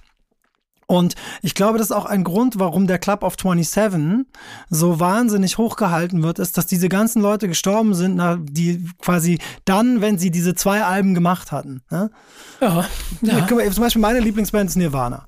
Hm. Nevermind ist eins meiner Lieblingsalben aller Zeiten und äh, In Utero ist auch noch ein super Album und dann kam ja bekanntermaßen keins mehr und ähm, wer weiß, was aus ihnen geworden wäre. Man weiß es nicht. Aber so bleiben sie so. Und ich habe das Gefühl bei, bei allen, ich meine, ich bin jetzt gerade gar nicht ganz sicher, äh, ähm, bei most, most Recent Died People im Club of 27 hier, ähm, ich stehe gerade auf dem Schlauch, äh, Back to Black. Ähm, ob das, ob das nicht tatsächlich diesen, diesen Club 27 so besonders macht, dass die Leute alt genug geworden sind, um zwei Klassiker zu machen, aber jung genug gestorben sind, um irgendwann den Popversuch äh, und die Zurückkehr zur Relevanz äh, durchzuziehen.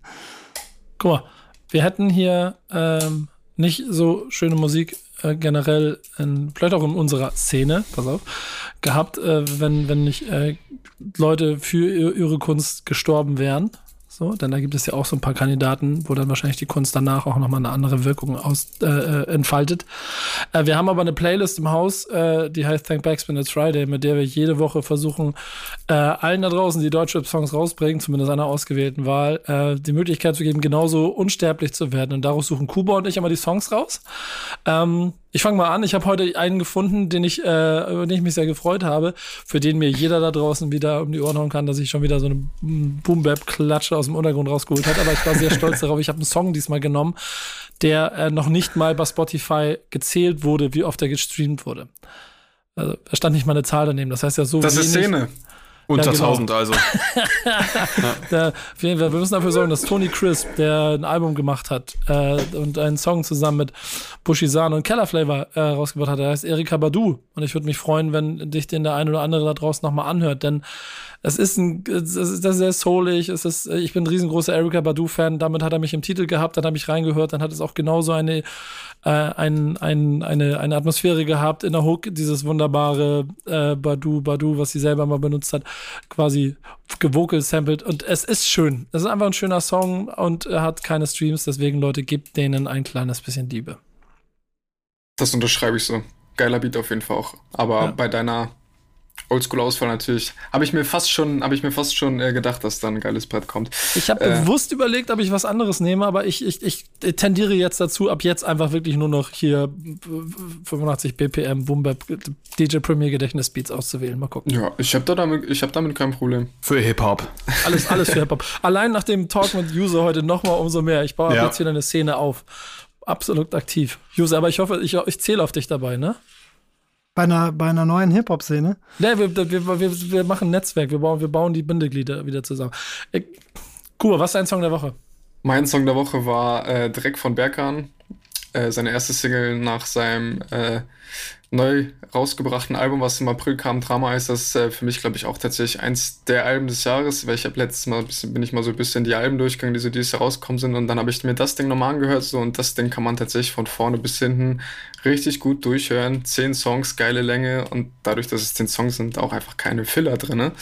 Äh, deswegen, falls ihr das Album noch nicht auf dem Schirm habt, gebt es euch gerne. Äh, Dreck äh, geht da weiter, wo Drama aufgehört hat. Äh, es, ja, es geht so ein bisschen um Trennungsschmerz, äh, wobei Berghand da einfach auch schon konstatiert hat, dass es ihm auf jeden Fall an sich gut geht, aber er hin und wieder auch mal wieder zurückgeworfen wird durch alte Gedankengänge und so. Und generell, äh, ich finde Berghand so stark, hat so eine geile Stimme und so ein geil, also so viel Seele in seiner Musik so. Und ich, teilweise kann ich mir echt nicht erklären, warum der äh, nicht weiter oben angesiedelt ist, auch was Reichweiten und hast du nicht gesehen angeht, weil ich den einfach sehr, sehr stark finde. Aber der findet ja immer noch sehr krass in seiner Nische statt, aber vielleicht ist das ja auch gut so.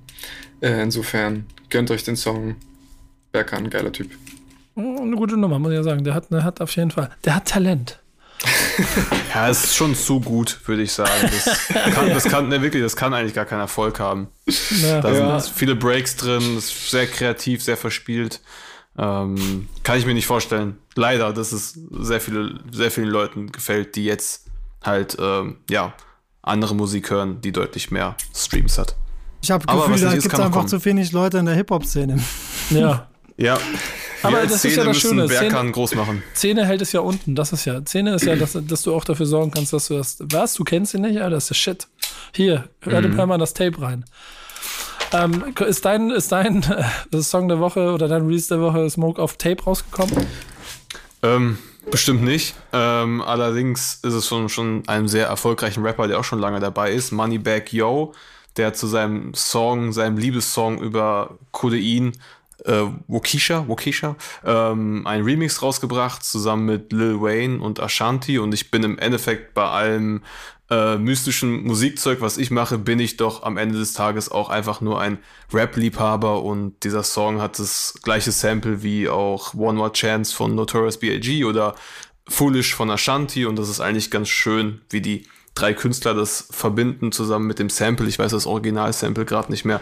Jedenfalls hört man im Hintergrund äh, die Hook von Foolish von Ashanti. Sie ist selber auf dem Song drauf. Ähm, Lil Wayne mit einer kleinen, mit einem Einstieg, wo er eine kleine Referenz an Notorious B.I.G. hat. Das fand ich sehr rappig, aber auch äh, ein sehr guter Banger und war auch, glaube ich, diese Woche der einzige Song, der es in meine persönliche Playlist geschafft hatte, die sehr, sehr streng und sehr, sehr hart ist.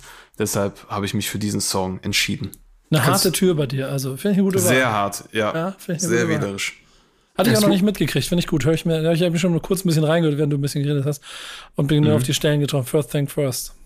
Genau. Finde ich gut. Richtig. Äh, Smoke, weißt du, wo, wofür äh, Wokisha genau steht? Ist das zufällig eine Marke von Lean oder so? Oder das weiß ich nicht. Ist das einfach ein Ausruf? Ich bin aus dieser Lean-Kacke eh raus. Ähm, äh, also ich, also ich muss auch sagen, inhaltlich so, es nervt natürlich so ein bisschen. das ist so, ne, diese Romantisierung von diesen scheiß Drogen muss man auch einfach mal so klar sagen. Mhm. Allerdings merkt man, das ist ja eine toxische Beziehung, die Moneybag Yo dann mit diesem Lean führt. Und ja, das haben wir auch schon alle tausendmal gehört. Ich feiere diesen Song eher aufgrund des Beats und der Instrumentalisierung ähm, und natürlich auch den Vocals, aber der Text, na gut. Naja, aber ich weiß nicht, wofür es steht. Die sollen aufhören, diese Scheiße zu trinken. Das ist, das ist so so dumm. Und dass das auch noch äh, von mir jetzt hier promoted wird, auch richtig dumm. Aber ja, hört euch den Song an und nehmt keine Drogen. Jose, was hast du mitgebracht? Äh, ich, ich, ähm, ich, hatte Kuba noch gefragt, also da kam eine uneindeutige Antwort, ob es ein, ein Hip-Hop- oder Rap-Song sein muss, den ich, äh, den ich auswähle. Und ich hatte gesagt, äh, ich, ich wähle de, den Song Dunkel von Die Ärzte. Ähm, das ist Hip-Hop, das ist die Szene. Von deren, von deren äh, neuen Album Dunkel. Ähm, ja, ich hätte auch den letzten Song, ich glaube, der heißt Our ba Bass, Bass Player Hates the Song, ähm, wählen können, aber den finde ich nicht gut, sondern den finde ich eher interessant, sag ich mal, um darüber zu reden. Ähm, ja, aber das, also auf jeden Fall das Album Dunkel von Die Ärzte war das Album, was jetzt diese Woche so, äh, was mir so im Kopf geblieben ist, was ich gehört habe, auf jeden Fall. Ist dann aber auch ein ganz interessanter Hinweis für alle unsere Hörer, um da mal reinzuhören. Und im Zweifel. Da ist Ebo drauf, ne? Auf dem Album. Genau, es gibt tatsächlich auch, es gibt, es gibt tatsächlich ein Lied mit Ebo. Ich wusste nicht, dass sie da drauf ist. Und ich höre dieses Album so durch und bin dann irgendwie erst, die kommt erstmal mit so Adlibs rein. Und ich war so, hä, woher kenne ich denn diese Frauenstimme? Wen haben denn die Ärzte da? Und dann war es auf einmal so Ebo. Und ich war so, hä? Das gibt's ja nicht. Das, das ist auch ein äh, bisschen dieser Herbert Grönemeyer Berkan-Move, ne? Das ist so unerwartet kommt, dieser Unerwartet big. Uner unerwartet bigger Move auf jeden Fall. Ja. ja. Schöne Grüße an Ebo. Ähm, ich würde irgendwo schon behaupten wollen, dass die Ärzte im Zweifel an manchen Stellen mehr Hip-Hop sind als vielleicht der ein oder andere Künstler, der ähm, in großen Playlisten stattfindet. Ähm, jetzt hast du, Kuba, eine Hausaufgabe gekriegt ähm, von einer Band, Mhm. Die damals, als sie unterwegs war, so weit von Hip-Hop weg war, wie man nur sein konnte. Und äh, wenn ich so von heute so ein bisschen drauf schaue, mich so ein bisschen frage, warum eigentlich? Ich bin auf jeden Fall gespannt auf eure Ausführungen, weil äh, als meine Hausaufgabe rausgekommen ist, war ich ungefähr einen Monat alt oder zwei, drei Monate alt. Ähm, insofern war es auch für mich wieder eine schöne Geschichtsstunde. Ich hatte den Song Leck mich am A, B, C von Tic Tac Toe. Tic Tac Toe, euch allen vermutlich bekannt, äh, 1995 gegründet. Äh, war eine Girl Group, äh, bestehend aus Lee, Jazzy und äh, Ricky. Ähm, genau, der Song das war ja auf jeden Fall auch ganz interessant, äh, weil er irgendwie schon, der Song ist 96 rausgekommen und äh, jetzt 25 Jahre später den Song zu hören und dann nochmal irgendwie das zeitlich einzuordnen, war auf jeden Fall sehr interessant, denn äh, man muss ja schon sagen, dass egal, was man jetzt von den dreien hält, dass sie ja schon sehr progressiv waren in dem, was sie gemacht haben. Äh, der Song handelt nämlich von einem Typen, der Sex möchte, aber kein Kondom benutzen will, äh, benutzen will und dann noch anfängt zu diskutieren. Ähm, der Song sollte auch, glaube ich, im Zuge seines Release auch ein bisschen Scheinwerferlicht auf die Verbreitung von AIDS äh, richten, also in dem Sinne dann auch direkt mit einer politischen Message. Ähm, ich muss schon sagen, dass äh, es sehr anstrengend war, diesen Song zu hören, weil A, der Beat extrem anstrengend ist. Ich weiß, er ist auch nicht mehr zeitgemäß, aber ich finde ihn einfach, jetzt wo ich ihn gehört habe, nicht wirklich gut. Ja, auch die Vortragsweise ist gut anstrengend. Es wird sehr viel geschrien. Also klar, es ist eine Mischung aus Rap und Geschrei, aber ich habe mich gefühlt dreieinhalb Minuten nur anschreien lassen. ähm, trotzdem inhaltlich auf jeden Fall sehr spannend und auch, glaube ich, hier würde mich auf jeden Fall interessieren. Ihr seid ja auch alle ein bisschen älter als ich so was das eigentlich damals so für eine Zeit war, als die Leute von TikTok auf die Bühne gestoßen sind. Haut mal raus, sag mal was dazu, beiden. Keine also Ahnung, ich, da war ich zu jung, muss ich sagen. ich war nicht zu jung. Jetzt übernehmen Sie bitte. Das, das, das, da, da kommt der Jahrgang 82 jetzt von mir ins ja, Spiel. Ja, ich möchte jetzt schon mal gerne wissen, ob du Tic-Tac-Toe zur Hip-Hop-Szene zählen würdest, rückwirkend.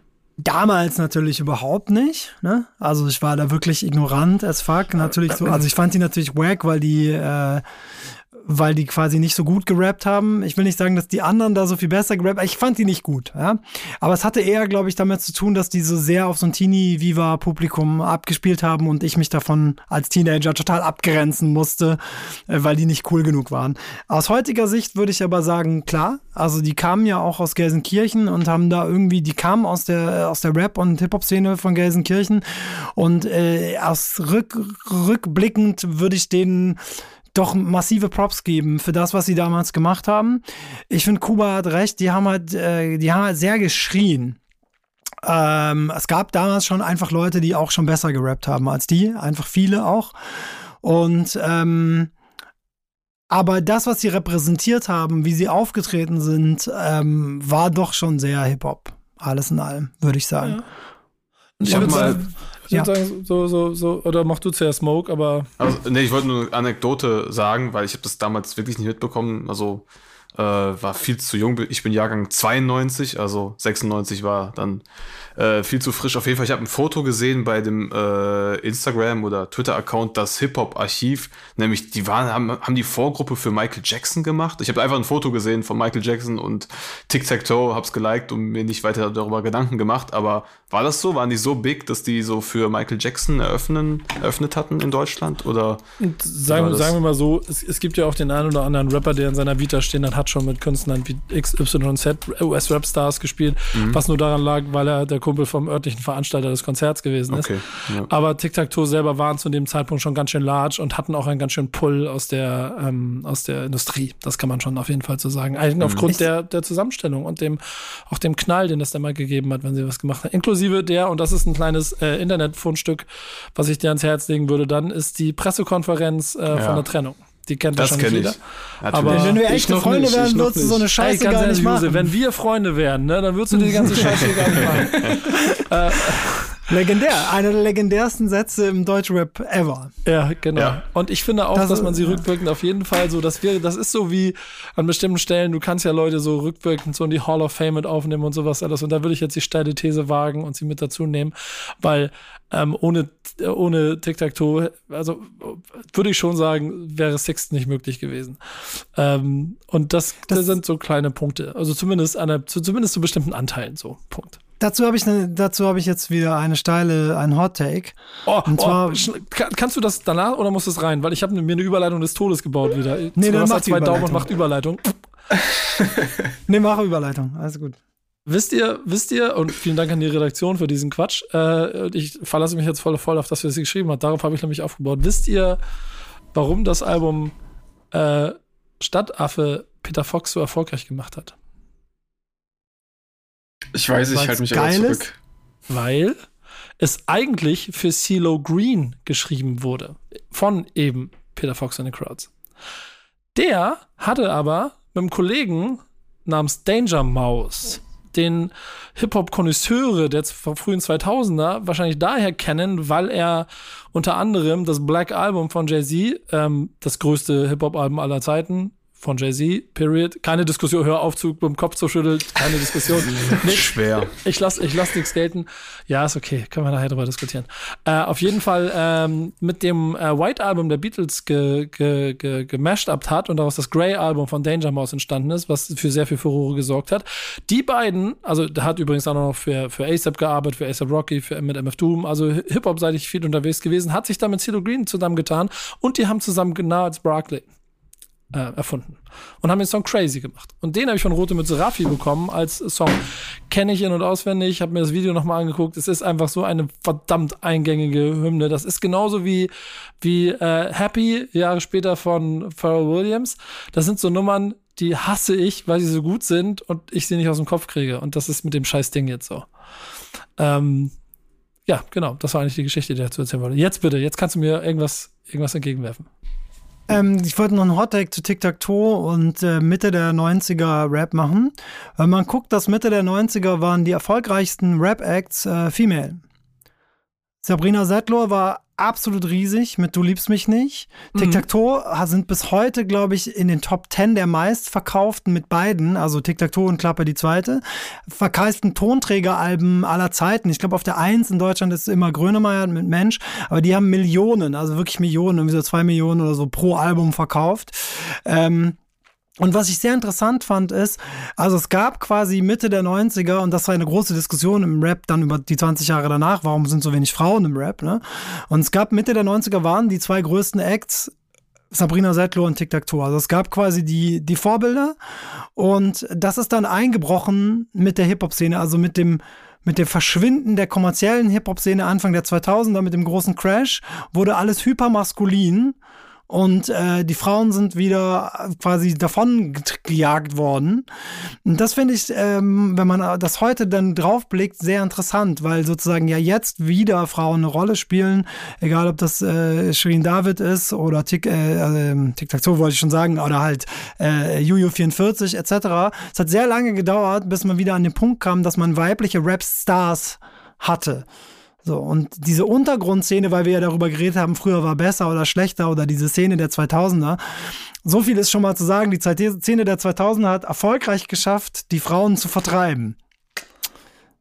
Ich könnte jetzt wieder anfangen, ich, aber ich hau, siehst du, ein Glück gibt es diese Szene nicht mehr. Ähm, ich, ich glaube, das, ich, ich brauche. Nee, Schluss ja jetzt, Schluss jetzt, Schluss jetzt, Schluss jetzt. Wir, wir, wir schon, die Leute haben schon längst abgeschaltet. Ähm, wir, müssen, wir müssen ja zu Ende kommen. Ihr habt die Aufgabe, uns Hausaufgaben zu geben.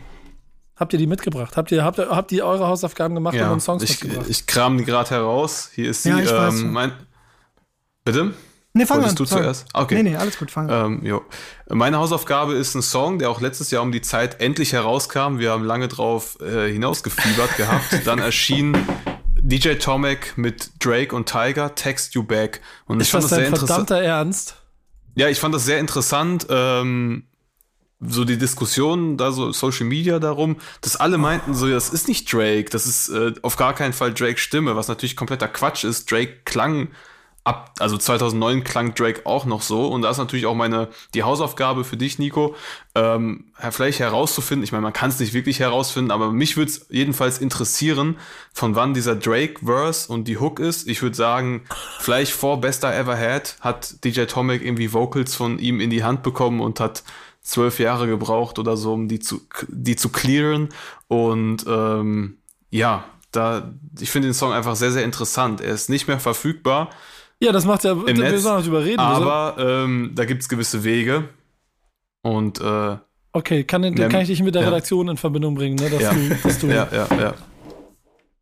Ich finde das sehr, sehr, sehr, sehr, sehr spannendes, sehr, sehr spannendes Ding, auch weil das, ich glaube, der Song war einen Tag lang nur auf Spotify oder so und da musste er halt runtergenommen werden.